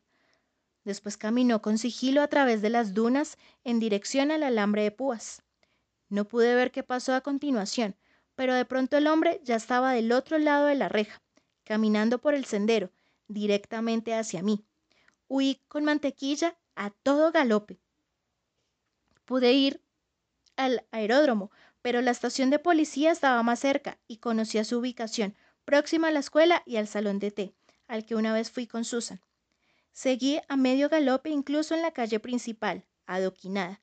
Me detuve en la estación de policía, amarré las riendas en el barandal y subí los escalones tan rápido como pude. No llevaba mis muletas. Encontré un espía, le dije a la primera persona que vi, un hombre corpulento, sentado detrás de un escritorio de madera. En la playa, acabo de ver un espía en la playa. El hombre corpulento levantó levemente la cabeza y me vio. Cálmese un poco, señorita, y hable bien, que no entiende una sola palabra de lo que dice. Me sostuve el escritorio para no perder el equilibrio y repetí lo que había dicho. El hombre me miró de pies a cabeza, sobre todo los pies. El pie malo, más bien, dentro del zapato extraño que le habían fabricado. Me aguanté las ganas de esconderlo. ¿Y cómo es eso de que vio un espía? Sonreía ligeramente con esa expresión típica de la burla. Me di cuenta de que no me creía. Estaba paseando con mi pony. Le narré toda la historia. Le conté sobre el cerro desde el cual buscaba espías, sobre el bote de remos y la maleta enterrada en la arena. ¿Y todo esto en un pony? preguntó el hombre. Ve muchos documentales en el cine, ¿no es cierto? ¿Escucha todas esas historias de miedo en la radio? Creía que estaba mintiendo, o mejor, en el mejor de los casos, exagerando. Nuevamente se puso a ver mi pie malo. Sentí una ola de calor que me subía al cuello. Pensé en lo que Susan haría en una situación así. Me enderecé lo más que pude y fulminé al hombre con la mirada. Mi pie deforme está muy lejos de mi cerebro, le dije. El hombre parpadeó. Me gustaría hablar con el comandante. El gobierno nos pidió que reportáramos cualquier movimiento extraño, y eso es exactamente lo que voy a hacer. Si usted no me va a escuchar, quiero hablar con alguien que sí lo haga. El segundo oficial me tomó un poco más en serio. Iremos en la patrulla, dijo. Veremos si podemos encontrarlo. ¿Necesita ayuda para llegar al carro? No, gracias, respondí. Caminé lo más derecho que pude, a pesar de que me dolía hasta el alma. El oficial me indicó que me sentara en el asiento delantero, a su lado, y emprendimos el camino rumbo a la playa. Apenas habíamos salido del pueblo cuando nos cruzamos con el hombre que había visto. Caminaba en perfecta calma, como si nada. Se lo señalé al oficial. ¿Estás segura? preguntó. Por un momento dudé. En realidad no había visto bien el rostro del hombre y nunca lo tuve muy cerca. Pero sí, parecía ser él. El oficial detuvo el carro y se bajó. Sus papeles, por favor, le dijo al hombre. ¿De verdad? ¿Y puede saberse por qué motivo? Respondió el hombre en un perfecto inglés, con el mismo acento de Lady Thornton. Un control de rutina, respondió el oficial. El hombre levantó las cejas como si todo se tratara de una broma, pero aún así metió las manos en los bolsillos. Sacó su documento de identidad y una cartera de pie bastante maltratada. Estoy haciendo una excursión por el campo, explicó, mientras señalaba su mochila. También traigo mi libreta de racionamiento, por si quiere echarle un vistazo. No podía escucharse más inglés, tampoco podía verse más inglés. Sin embargo, oficial, llamé al policía, quien se acercó a la ventana del copiloto y se asomó al interior del carro. Lo siento, señorita, dijo negando con la cabeza, pero creo que se ha equivocado. Y tiene los pantalones mojados y llenos de arena, lo interrumpí. Ya nadie iba a la playa, nunca, estaba estrictamente prohibido. La sonrisa del policía desapareció. Por un momento pensé que estaba molesto conmigo, pero me equivoqué. En un instante el hombre de la playa estaba esposado en el asiento trasero, protestaba airadamente en su perfecto acento inglés. Paciente, Mantequilla esperaba atado en la estación de policía. El oficial me dijo que me marchara a casa. Nosotros nos haremos cargo de todo, señorita. Me moría de ganas de contarle a Susan lo que había pasado, pero no sabía cómo hacerlo. Decidí dejarlo para después, así podía meditar más sobre el asunto. Estábamos a mitad de la cena cuando la policía tocó la puerta. Era el oficial que sí me había escuchado e iba acompañado de otro más. Señora, sentimos molestarla, pero necesitamos hablar con su hija. Me levanté de inmediato. Susan estaba sorprendida, Jamie fascinado. Necesitamos su cooperación para encontrar el paquete enterrado, dijo el oficial. Me subí de nuevo a la patrulla y fuimos a la playa. Les mostré el punto desde el cual había visto todo y les señalé el área donde creía que el hombre había desembarcado. Pero la marea había subido y todo presentaba un aspecto distinto. Tendremos que pedirle al ejército que cabe toda el área, dijo el oficial. Como sabemos, la playa está repleta de minas. Manejó a lo largo de la malla de alambre de púas. Nos bajamos en el punto donde consideraba que el hombre había enterrado. Dimos muchas vueltas hasta que hallamos una huella. El oficial ató un pedazo de tela en la reja para señalar el punto y después me llevó de regreso a casa. Antes de bajarme de la patrulla pregunté, ¿me van a decir lo que le pasará al espía? Los policías negaron con la cabeza. Será información confidencial, señorita. Al menos me dirán si de verdad es un espía. Se miraron uno al otro y asintieron. Pero no se lo cuente a nadie. Asentí. Las bocas indiscretas hunden barcos, dije, y entré en la casa para explicarle a Susan lo que había ocurrido. Me estaba esperando en el sofá morado. Escuchó toda la historia. Entonces me tomó de las mejillas con ambas manos, me sonrió y exclamó Ay, Ada, estoy tan orgullosa de ti. La tarde siguiente alguien volvió a tocar en la puerta. Era el primer policía que me había atendido, el gordo que estaba sentado en el escritorio y que no me creyó nada de lo que le dije. Vengo a disculparme con su hija, señora, dijo. Debí haberle creído. Lo siento de verdad. Toda la nación, plena de gratitud, le da las gracias. Con, con gran solemnidad, como reconocimiento, me entregó una cebolla.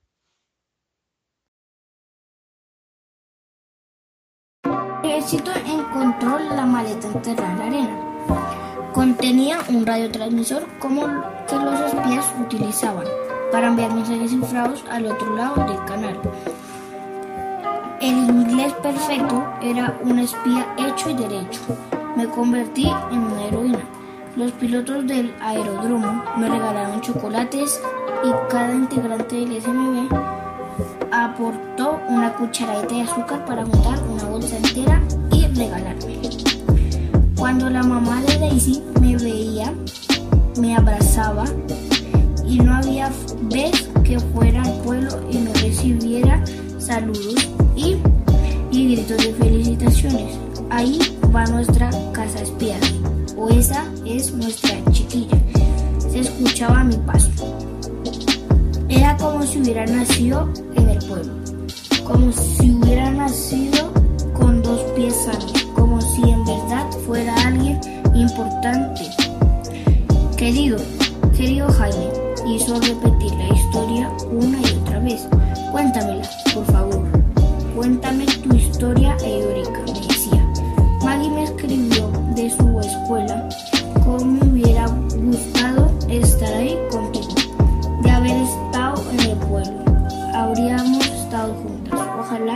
hubiera estado aquí, le respondí. Y era verdad, todo habría resultado más sencillo. Heroína no era la palabra que estaba más acostumbrada a y mucho menos refería a mi persona. Ser admirada resultaba interesante, pero ser el centro de atención acababa por incomodarme. Cuéntame otra vez, me pedía Jaime, muerto en la risa. Cuéntame lo que dijiste al primer policía. Me dio el pie malo, volví a contarle y entonces le dije, el pie está muy lejos del cerebro. Y tienes razón, dijo Jaime. Se concibió Susan. Claro que la tenía. Por supuesto, lo realmente preocupante de todo es que habíamos detectado a un espía, a uno de. Presencia confirmaba que los planes de invasión estaban en marcha. Cuando las sirenas volvieron a sonar, fue muy difícil no asustarse mucho. Pero lo capturaste, repetía Jaime. Capturé a un espía, a uno, le explicaba. Esa noche las sirenas empezaron a sonar antes de lo acostumbrado. Mientras cenábamos, fuimos al refugio con todo y ahora está muerto, decía Jaime, masticando con la boca abierta. Lo llevaron al paredón, apuntaron y ¡pum! hacía la mímica de disparar a una pistola. Yo puse cara de dolor. Quizás no lo mataron, dijo Susan. De hecho, pregunté qué fue de él. ¿Y qué le hicieron? preguntó Jaime, decepcionado. Nadie lo sabe con certeza. Tomé las papas servidas de mi plato. Susan no las pelaba porque eso implicaba desperdiciar comida. Y desperdiciar comida estaba prohibido en tiempos de guerra. No me gustaban las caras, por lo visto, Inglaterra producía toneladas de papas. Era lo que comíamos todos los días. Quizás lograron reformarlo, dijo Susan, convertirlo en un agente doble. El gobierno también podría obligarlo a enviar información falsa a Alemania, como su propio radiotransmisor. ¿Lo obligaron a, decir mentiras? Pregunté. Sí, respondió Susan. Jaime el ceño y dijo, yo no haría eso. Si los alemanes me sorprendieran, yo sí lo haría. Repetí, si no mienten, lo matan. Yo mentiría con tal de sobrevivir. Los aviones alemanes algunas veces nos atacaban a plena luz del día. Si están lejos, Jaime y yo los miramos desde el campo de la casa, dándonos sombra en los ojos con las manos, para protegernos del sol. Los aviones parecían enjambres de insectos que volaban en círculos en el cielo, hasta que uno fue alcanzado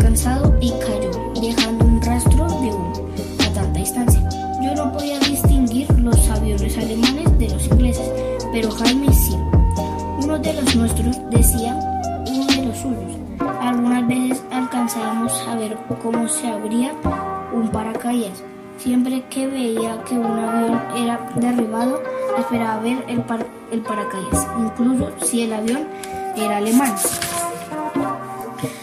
Dos de los pilotos que vinieron a la cena de Navidad habían muerto. Cuando Jaime se enteró, lloró hasta que logró conciliar el sueño. Recordé sus caras, cómo reían al jugar con Jaime. A diferencia de él, yo no me acordaba de sus nombres esa noche. Estaba tan molesta por la culpa del vestido verde que no presté atención. Finalmente entendí por qué me molesté tanto Navidad. Me había sentido rebasada por las circunstancias. Fue bastante tonto enojarse así por un vestido, más aún al pensar que los pilotos estaban muertos. Si hubiera podido hacer retroceder el tiempo, me habría comportado de forma distinta y al menos me habría aprendido el nombre de los pilotos. Todos los días Inglaterra perdía aviones, pero Alemania perdía más. Del norte de Inglaterra enviaban nuevas naves a nuestro aeródromo y también más pilotos directamente de sus campos de entrenamiento. Todos los días salían a cumplir una misión y no siempre regresaban. Según Susan, teníamos que ganar esa batalla, de lo contrario perderíamos la guerra. En radio, Churchill, nuestro primer ministerio, declaró, nunca en el campo de los conflictos humanos tantos hombres les debieron tanto a tan pocos. Esto quería decir que nos estábamos salvando gracias a los pilotos, que estaban consiguiendo mantener alejados a los alemanes. Llegó septiembre y al fin dejé de ser el centro de atención en el pueblo. Una semana antes, los aviones ingleses habían bombardeado Berlín. Por primera vez, habíamos conseguido, con, conseguido llevar la guerra al suelo alemán. Fred no cabía en sí de felicidad. Les vamos a dar su merecido, decía. Una pieza de un avión alemán que fue alcanzado por las baterías antiaéreas cayó en uno de los campos de trigo de la familia Turto. Fred me lo dio para que se lo llevara a Jaime. ¿Cómo sabes que es alemán? Pregunté. Con el pedazo de metal en las manos. Vi cuando el avión fue alcanzado. Dio la vuelta para regresarse al otro lado del canal. Se iba cayendo a pedazos. No era bueno para el entrenamiento de mantequilla. Dejarlo correr cuando estábamos cerca de casa. Pero ese día se lo permití. El sol calentaba los campos, no se veían aviones, aviones ni alarmas y Jaime se iba a poner feliz con su pedazo de avión alemán. Mantequilla galopaba feliz con las orejas paradas. Todo el verano había estado practicando y aunque Fred todavía no me daba permiso, sabía que ya estábamos listos. En lugar de dirigirme a la puerta, me enfilé al muro de piedra a toda velocidad. voló al fin. Saltamos el muro. Del otro lado del campo estaban Susan y Jaime, en compañía de un adulto al, al cual no identifiqué. Pateé a mantequilla para seguir avanzando. Jaime, Jaime grité, te traigo un pedazo de un Messerschmitt. Detuve a mantequilla y le acaricié el cuello. No podía sentirme más feliz. ¿Viste cómo saltamos? Le pregunté a Susan, riendo. ¿Viste? Entonces reconocí a la persona adulta que estaba a su lado. Era mamá. Capítulo 41. Mamá. No sabía qué pensar. Me tuve con mantequilla frente al muro y aún con las riendas en la mano la observé. Ella me devolvió la mirada, protegiéndose los, los ojos del sol con la mano. Su expresión, entre molesta y desinteresada, era la misma de siempre. Hola, dije. Fruncé el ceño y preguntó, ¿quién eres? No me había reconocido. Me bajé de mantequilla y tuve cuidado de caer en mi pie bueno. Desaté las muletas de la parte trasera de la silla y empecé a caminar. Soy Ada, anuncié. Al reconocerme, el rostro se le desfiguró de la ira. Pero, ¿qué es todo esto? ¿Quién te crees que eres? Jaime y mamá estaban tomados de la mano. La cara de mi hermano derramaba esperanza. Montada en un pony, siguió mamá. ¿Quién se supone que eres ahora? ¿La princesa Margaret? Aprendí a montar, le expliqué. Y ahora y lo hago de lado para que no me duela mi... Mamá empezó a agitar un sobre muy arrugado bajo mi nariz. ¿Y esto? ¿Qué significa esto? Preguntaba. Alcancé a ver el sobre. Era una de las cartas de Susan. En el sobre reconocí su letra. ¿Quieres operarte? No es cierto. Preguntó mamá. El corazón se me iba a salir del pecho. ¿Me pueden arreglar el pie? El doctor dice que sí, sí, seguro, me interrumpió. No va a arreglarte nada, no va a arreglarte ese pie. Primero me llega una carta que dice que tengo que pagar al gobierno porque se lleven a mis hijos 19 chelines a la semana y después me dicen que tengo que pagar, no tienes que pagar nada. Se entrometió Susan. Y ahora esto los envía al lugar equivocado, ya que así son las cosas. Y ahora tengo que escuchar a esta maleducada que me diga qué tengo que hacer con mis hijos. Y por si fuera pocos, ¿qué se creen ustedes? Tan vestidos montando un pony, con mirada arrogante, sintiéndose superiores a todo el mundo. No, mamá, dije. Sintiéndose superiores a mí. No, mamá. Vamos, ordenó mamá. Nos regresamos a casa. Susan intentó discutir, pero mamá la vio a los ojos y arremetió contra ella. ¿Usted me va a indicar que tengo que... a, a dónde tengo que llevar a mis propios hijos? ¿Usted? ¿Una zorra perezosa en una casa elegante? Eso solo fue el arranque. Mamá insultó a Susan de todos los modos posibles. Yo empecé a sentir frío y me fui alejando, lejos de ese lugar. Mi mente se replegó sobre mí. No, pero no podía permitirlo. Tenía que mantenerme allí. No había desencillado mantequilla. Así que me dirigía al pastizal. ¿A dónde crees que vas? dijo mamá. A desencillar la mantequilla, respondí. No puede quedarse con la silla puesta. Sí, cómo no. Ven aquí inmediatamente. Nos vamos en el siguiente tren. In intenté seguir caminando hacia mantequilla. Pero, pero mamá me pegó. Recibí el, el golpe en plena espalda. Justo en el centro de los hombros. No lo esperaba. Salí volando hacia adelante. Perdí las maletas y caí al piso. Por suerte pude meter las manos, que se me rasparon. Jaime gritó y yo empecé a llorar. Se me había olvidado lo que sentía ser golpeada. Intenté guardar el equilibrio sin las muletas. Voy a cuidar a Mantequilla, dijo Susan. Ah, vámonos, ordenó mamá. Tenía a Jaime agarrado del cuello, por lo que no podía ver la cara de mi hermano. Lo empujé hacia la puerta principal. Esperen, gritó Susan. Se tienen que llevar sus cosas. No necesitan nada, respondió mamá. Y menos sus disfraces de ricachones. No les hizo ningún favor al hacerlos sentir lo que no era. Ahí a donde vamos no necesitan nada. De todas formas, Susan fue corriendo a la casa. Salió con la familia Robinson. Llévate esto, le dijo Jaime dándoselo. Es tuyo. Mamá se le quedó viendo el libro con desconfianza. Jaime no quiere eso. Buffy, vos sí, pero mamá. ¿Qué va a hacer con esto? No lo quiero, repitió Jaime. No lo quiero. Su mirada de esperanza había desaparecido. Ahora se veía aterrorizado. No, dije, no lo quiere. Después le rogué a Susan al oído. Por favor, no se lo des, será peor para él. Susan se me quedó viendo con la cara, no expresaba nada. Se puso el libro debajo del brazo. Te lo voy a guardar, Jaime, dijo. Ada, ahora sí voy a cuidar a Mantequilla, te lo prometo. No voy a permitir que los cascos le crezcan tanto esta vez. Mamá sacó a Jaime de la casa en empujones. No, dijo Susan.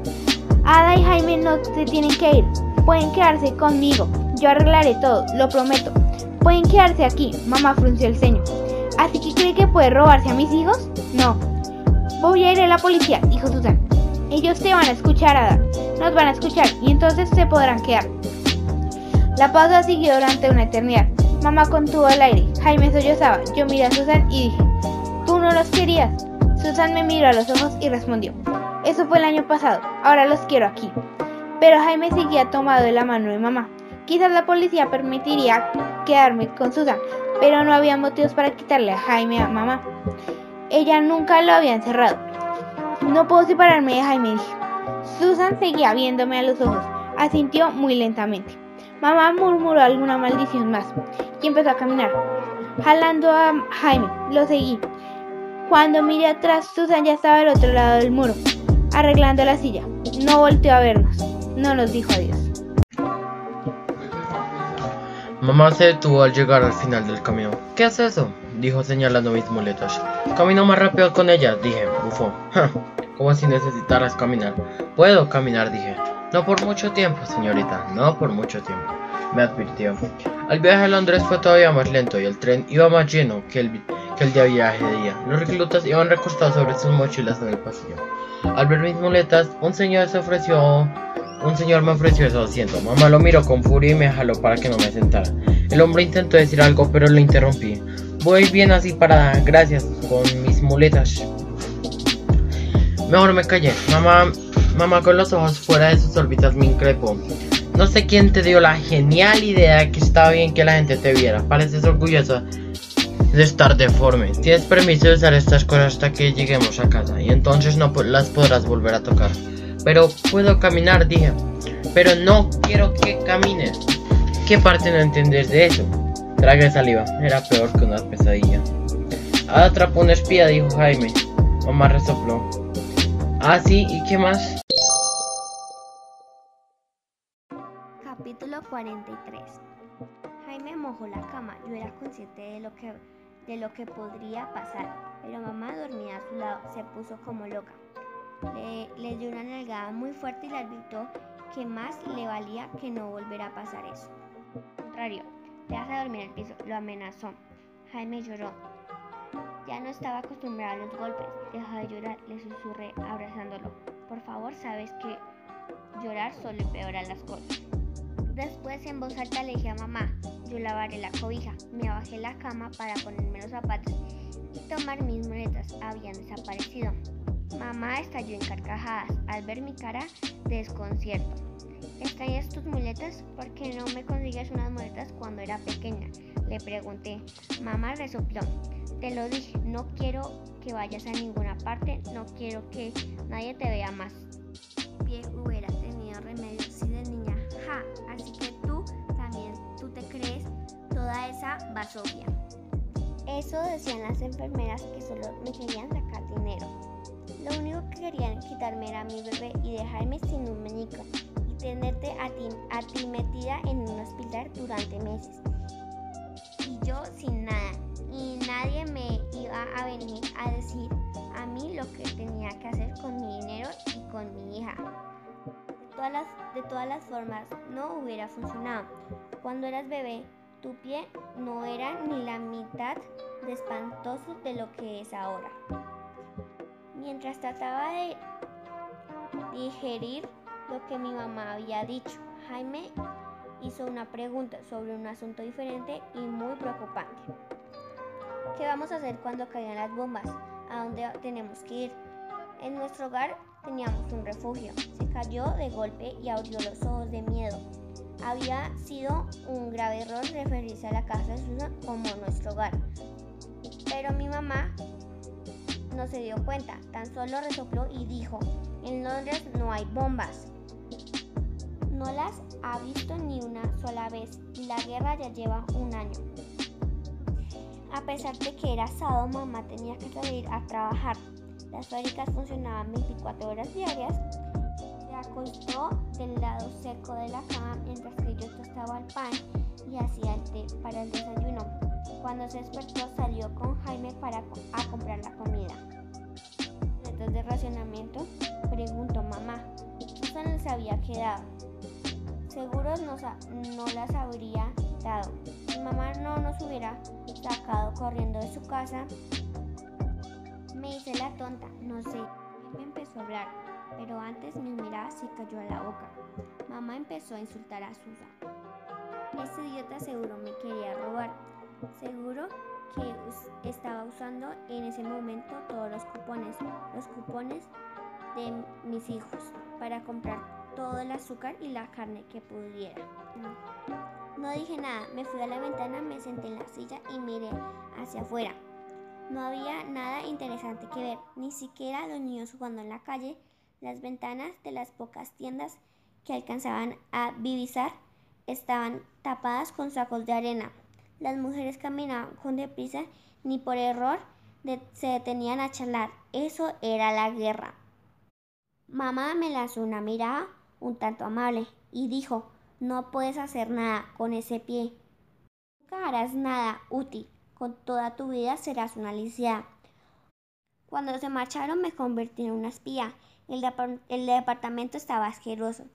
Quería limpiarlo, al menos el lavamanos y el piso, pero decidí que no era una buena idea. Mamá se daría cuenta y se enfurecería. Mejor que creía que, no había, que me había quedado en la silla.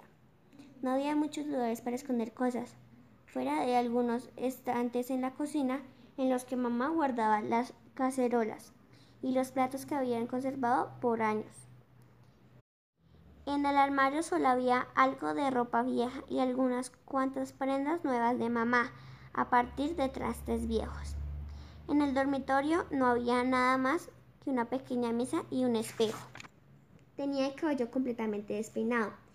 Me lo peiné con el cepillo de mamá y me hice una trenza. Tenía la cara sucia, así que me lavé con jabón y un trapo que me encontré en el lavaplatos de la cocina. Tuve que usar el balde de nuevo, pero esta vez lo puse junto a la puerta y lo tapé con un plato para contener el mal olor. Descubrí un cajón en la mesa. Dentro solo había pasadores para el cabello, lápiz en punta, un pedazo de papel viejo. Pero jalé el cajón. Y para mí, mi sorpresa, hallé un- una caja pequeña de cartón y, y dentro de ella una pila de papeles. Extendí el de arriba, verificado el nacimiento de Adam María Smith. Suspiré, me, me dejé por sentimentalismo. Leí el documento lo más rápido que pude. Pronto encontré lo que buscaba. 13 de mayo de 1929. Por supuesto, no había adivinado la fecha de mi cumpleaños, pero sí le atinamos al año de mi nacimiento. Tenía 11 años de verdad. El acta de nacimiento de Jaime estaba debajo de la mía, más abajo. El acta de matrimonio de mis padres. Escuché, escuché ruidos en las escaleras. Jaime venía cantando tan fuerte como podía. Gracias, Jaime. Para cuando mamá abrió la puerta, yo había, había guardado los documentos en un lugar que estaba sentada en la silla como si nada. Para cenar, mamá hirvió papas y coles y un pequeño pedazo de carne dura. Ella se comió toda la carne porque, según dijo, mientras no tuviéramos nuestras libretas de racionamiento, no tendremos derecho a comer carne. Voy a obligar a esa bruja que nos devuelva. Debe ser necesario, la demandaré. Se veía muy triste y no quería comer nada, pero yo le serví las verduras hasta en su plato rebosada. Están ricas, lo convencí. Sabi- saben un poco a carne. Se me quedó mirando y le hice un guiño. Poco a poco empezó a comer hasta que no dejó nada. Cuando mamá se levantó para irse a trabajar, suspiré profundamente. Había llegado la hora. Ahora o nunca pensé. No nos necesitas, dije. Estás mejor sin tener que cuidarnos, sin tener que darnos de, de comer ni nada. La verdad es que no nos quiere ni siquiera Jaime. Jaime quiso decir algo, pero lo pateé por debajo de la mesa y se cayó. Mamá se me quedó viendo. ¿Qué pretendes? ¿Me estás tratando de engañar? Nunca nos quisiste. Seguí. Nunca si no hubieras mandado por nosotros, como todas las madres lo hicieron. No sé qué te dio permiso de quejar. Me respondió. Aparte que se nota que allá no la pasas nada mal. Ropa elegante, paseos por el aires de gran señor. A ti no te importa lo que nos pasa. Solo nos trajiste de vuelta. Creíste que te iba a salir más caro tenernos lejos. Así es, respondió mamá. Tú viste esa carta. No ibas a pagar porque vivieran mejor que yo. Y tú menos, que no eres una. No importa, le interrumpí, concentrándome en hablarle claramente y con seguridad. Estaba decidida a hacerla a decir la verdad. 19 chilines, continuó mamá. 19 chilines por semana. Ahora resulta cuando al principio los dejaba irse gratis. Nunca gasté tanto en ustedes. Eso es un robo. Es lo que eres. Si no tuvieras para nada ni pagar un chilín, ¿te importaría que nos fuéramos? La reté. Yo me puedo encargar de eso. Nos iremos y no tendrás que pagar absolutamente nada. Encerró los ojos y exclamó. No sé qué te traes entre las manos, niña, ni de dónde sacas tantas palabras. Hablas, hablas y hablas. ¿Es posible eh, arreglar mi pie? Dije, todavía se puede, no tengo que ser una lisiada toda la vida.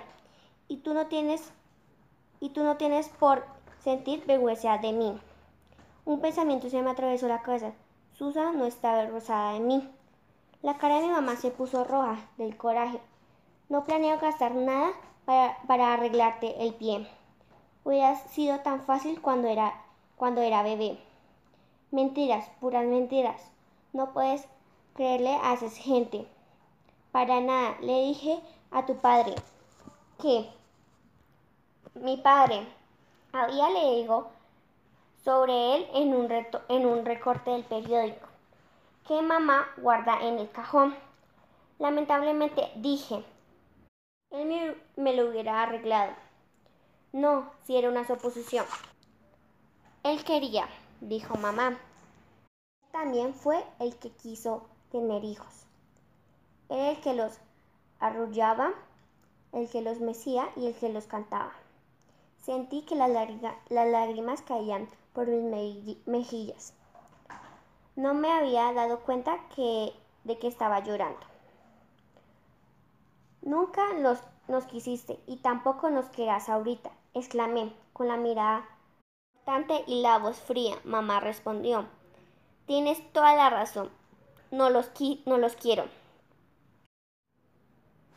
Nunca nos quisiste, insistí.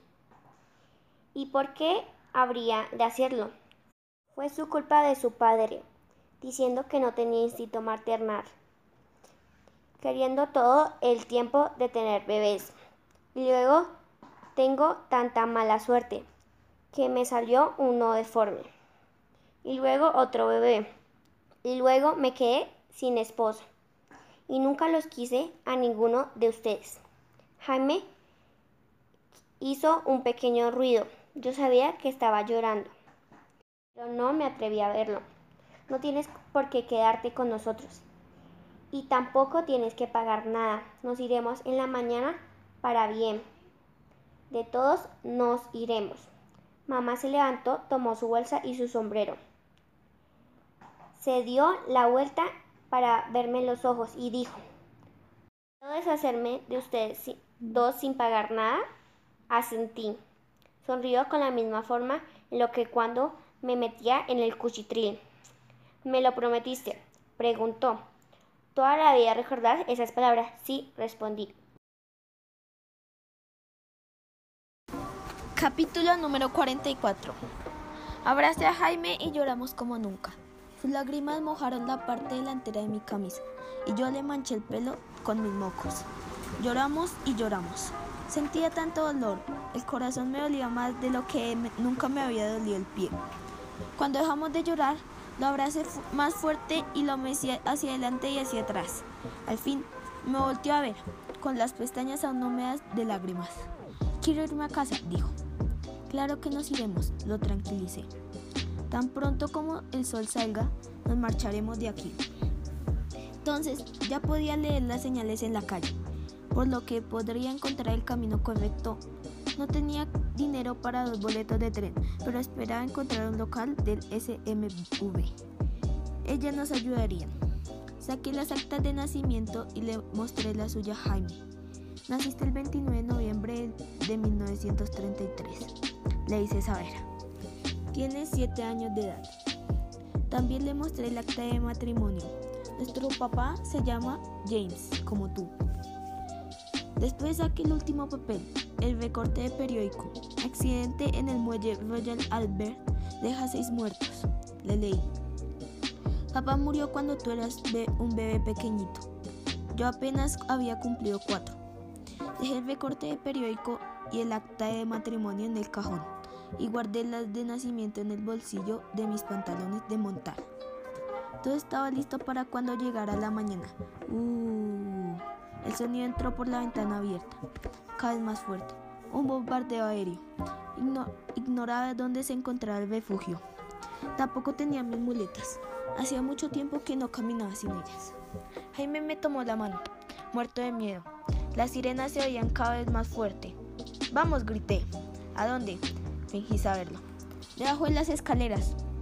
Los vecinos salían a toda velocidad de los departamentos y bajaban las escaleras aún con la ropa de cama puesta. Me resultaba imposible arrastrarme para bajar. Había demasiada gente. Me sostuve del barandal y empecé a bajar lo más rápido que pude, mientras los de atrás me empujaban para rebasarme. Jaime me tomaba de la camisa. Podía sentir cómo le temblaba la mano. La sirena dejó de oírse y su río fue sustituido por el de los primeros impactos. ¡Bombas! Ya en la calle, completamente oscura, no podía ver a dónde debíamos dirigirnos. Escuchaba pasar a muchos, pero parecían moverse en todas las direcciones. Los gritos, o el eco de los gritos, se adueñaban del ambiente. Tomé la mano de Jaime y eché a andar al azar, tan rápido como podía. Buscaba una puerta abierta, una escalera que descendiera lo que fuera. Una bomba explotó cerca. Las calles estremecieron con el ruido de los vidrios rotos. Frente a nosotros, por suerte no muy cerca. Por los muelles, el cielo se pintó de rojo. Fuego. Los muelles están en llamas. Un edificio detrás de nosotros explotó. La onda explosiva nos lanzó contra el piso. Por todas partes había pedazos de ladrillo, vidrios rotos y escombros. Tomé la cabeza de Jaime con los brazos, parecía estar gritando, pero no podía escucharlo. En realidad no oía nada. Me levanté como pude y lo arrastré frente a nosotros. Frente a nosotros había una puerta abierta y, se alcanzaba a ver una escalera que descendía al fin. Gracias a Dios, un refugio. Unos desconocidos nos empujaron hacia adentro de escaleras abajo, un sótano caliente y húmedo, repleto de gente. Veía rostros deformados por la angustia, labios que se movían frenéticamente diciendo cosas, pero no oía nada. Algunas manos nos levantaban, nos empujaban y por último nos ofrecieron té. Limpiaron la sangre del rostro de Jaime y también me limpiaron el mío. Nos hicieron un espacio en el piso de concreto. Alguien nos envolvió en una cobija. Me acuerdo que con Jaime jamás lo dejaría solo, jamás de los jamases. Capítulo 45 En algún momento de la noche nos dormimos. En la mañana un inspector de refugios nos despertó. Los incendios están cada vez más cerca. Necesitamos evacuar a todos. Me levanté. Sabía que los muelles estaban incendiados, pero quedaban muy lejos, ¿cierto? Fue hasta que escuché la respuesta del inspector cuando me di cuenta de que había hablado. Todo se está quemando, señorita. Las tuberías se rompieron, así que es todo un problema apagar los incendios. También entonces caí en la cuenta de que podía oír. Los oídos aún se... Los oídos aún me zumbaban, pero podía oír. Desperté a Jaime, quien salió del sueño como un conejo de su madriguera, poco a poco. Quiero irme a casa, dijo. Asentí. Sí.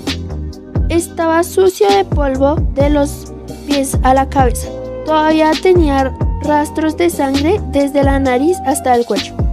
Tenía la camisa rota y uno de los zapatos. Seguramente yo me veía igual de mal o incluso peor. Vamos, le dije. Salimos a la calle en ruinas. Muchos de los edificios que habían sido bombardeados tenían agujeros por todas partes. Parecían chimuelos. La luz del sol no alcanzaba a llegar con toda su intensidad, pues aún había mucho polvo y humo. Sin embargo, las calles brillaban como si estuvieran cubiertas de estrellas. Ese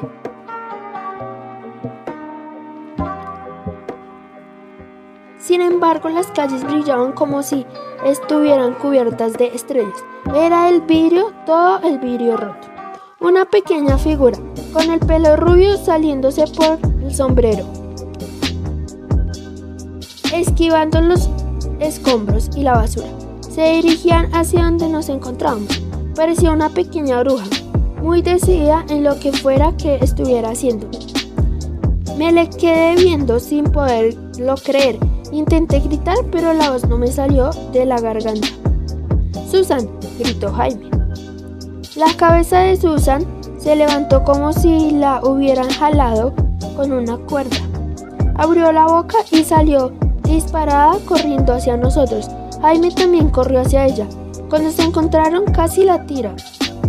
En un segundo sumergió su cara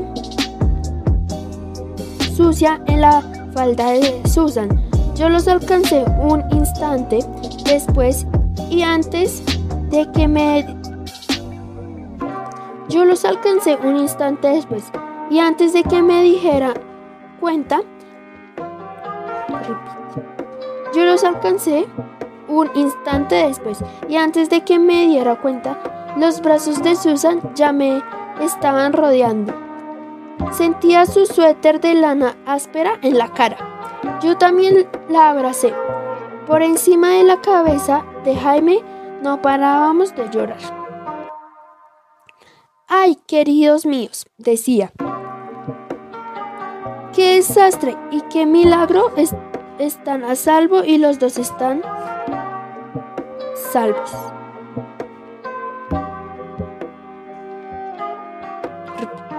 Ay, queridos míos, decía, qué desastre y qué milagro, están a salvo, los dos están a salvo. Capítulo 46 A pesar de que se había quedado sin ventanas, un restaurante cerca de la estación del tren permanecía abierto. Susan pidió té y nos llevó al baño para limpiarnos un poco. ¿Y tus muletas? me preguntó. Ay, Ada, tienes los pies muy lastimados. ¿Qué les pasó a tus zapatos? Tenía los pies cubiertos de heridas. Mis calcetines no habían servido de mucho. Mamá se los llevó, respondí. Me costó mucho trabajo llegar al refugio. Llegamos cuando las primeras bombas ya habían explotado. Apretó los labios y no dijo nada. Permaneció sentado, en silencio. Un mesero nos trajo sándwiches y empezamos a comer. ¿Cómo nos encontraste? preguntó Jamie. Su madre dejó las cartas en la casa. En una de ellas aparecía la dirección de ese edificio. Dios santo, qué edificio. Se detuvo un momento y siguió. Me temo que recibió un impacto, pero de todas maneras sus habitantes ya estaban regresando. Viendo lo que quedaba de su casa, pregunté. Una mujer recordó haberte visto bajando las escaleras. Hizo una mueca. Dijo que te había rebasado porque bajabas muy despacio. Tuve la esperanza de que hubieran llegado a un refugio, así que llevo toda la mañana yendo de refugio en refugio. Nunca me imaginé que hubieran tantos. Yo tenía una pregunta importante que hacerme. ¿Por qué viniste por nosotros después de que nos dejaste ir? Susan revolvió su té con una cucharita, vuelta y vuelta, y se quedó mirando la taza, pensativa. En la mesa del restaurante había azúcar, pero se consideraba de mala educación tomar más de una pizca. Ya se darán cuenta por sí mismos, me dijo, de que hay muchas clases de verdad. Es cierto que su madre tiene derecho a tenerlos. Me quedé pensando eso la noche en que se fueron. Pero no lograba conciliar el sueño. Decidí ir al refugio con ese gato mugriento. Ahí entendí que sin importar lo que dictaran las leyes, no debí haberlos dejado marchar. Porque también es verdad que desde un punto de vista ya también son míos. ¿Entienden lo que estoy diciendo? ¿Me entienden? Esta mañana planeábamos irte a buscar al pueblo, dije. Bien, dijo mientras asentía. Pocos minutos después, añadió. Ayer tomé el primer tren que encontré, pero iba muy despacio y se detuvo muchísimas veces. Después empezó el bombardeo y ya no pudo continuar hacia Londres. Pasamos toda la noche sin movernos, en medio de la nada, y llegamos a Londres al amanecer. Dejamos de hablar. Jamie se había desplomado sobre la mesa. Dormía. Susan me sostuvo del brazo mientras caminaba hacia la estación.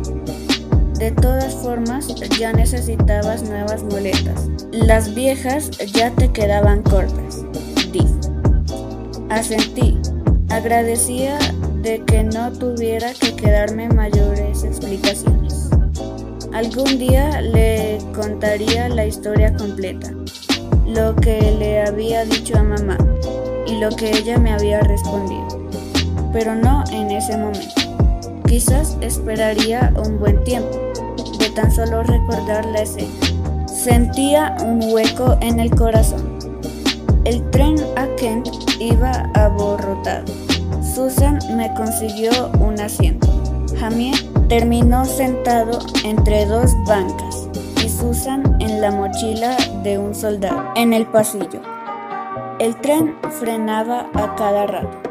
Me golpeé la cabeza en un par de ocasiones. Cuando a Jamie le dieron ganas de ir al baño, los soldados lo cargaron y lo fueron pasando sobre sus cabezas hasta allí. Y luego hizo el mismo camino de vuelta. Al llegar al pueblo, lo primero que Susan hizo fue parar un taxi. Súbete, me dijo. No te voy a hacer dar un solo paso más. Recorrimos el pueblo, que lucía tranquilo en la mañana de domingo. Ya en nuestra calle, de pronto se quedó sin aliento. Parecía que había visto pasar un fantasma. Me bajé del taxi y entonces vi lo que ella acababa de ver. La casa ya no existía. Una bomba alemana había explotado justo en nuestro hogar. Cerca de la mitad del pueblo estaba de pie en medio de los escombros, removiendo cuidadosamente pedazos de ladrillo y piedra. Al vernos, pusieron la misma cara de sorpresa que cuando nosotros vimos a Susan en Londres. Lloraron de felicidad, después rieron y volvieron a llorar. Susan se quedó helada y se cubrió la boca con la mano.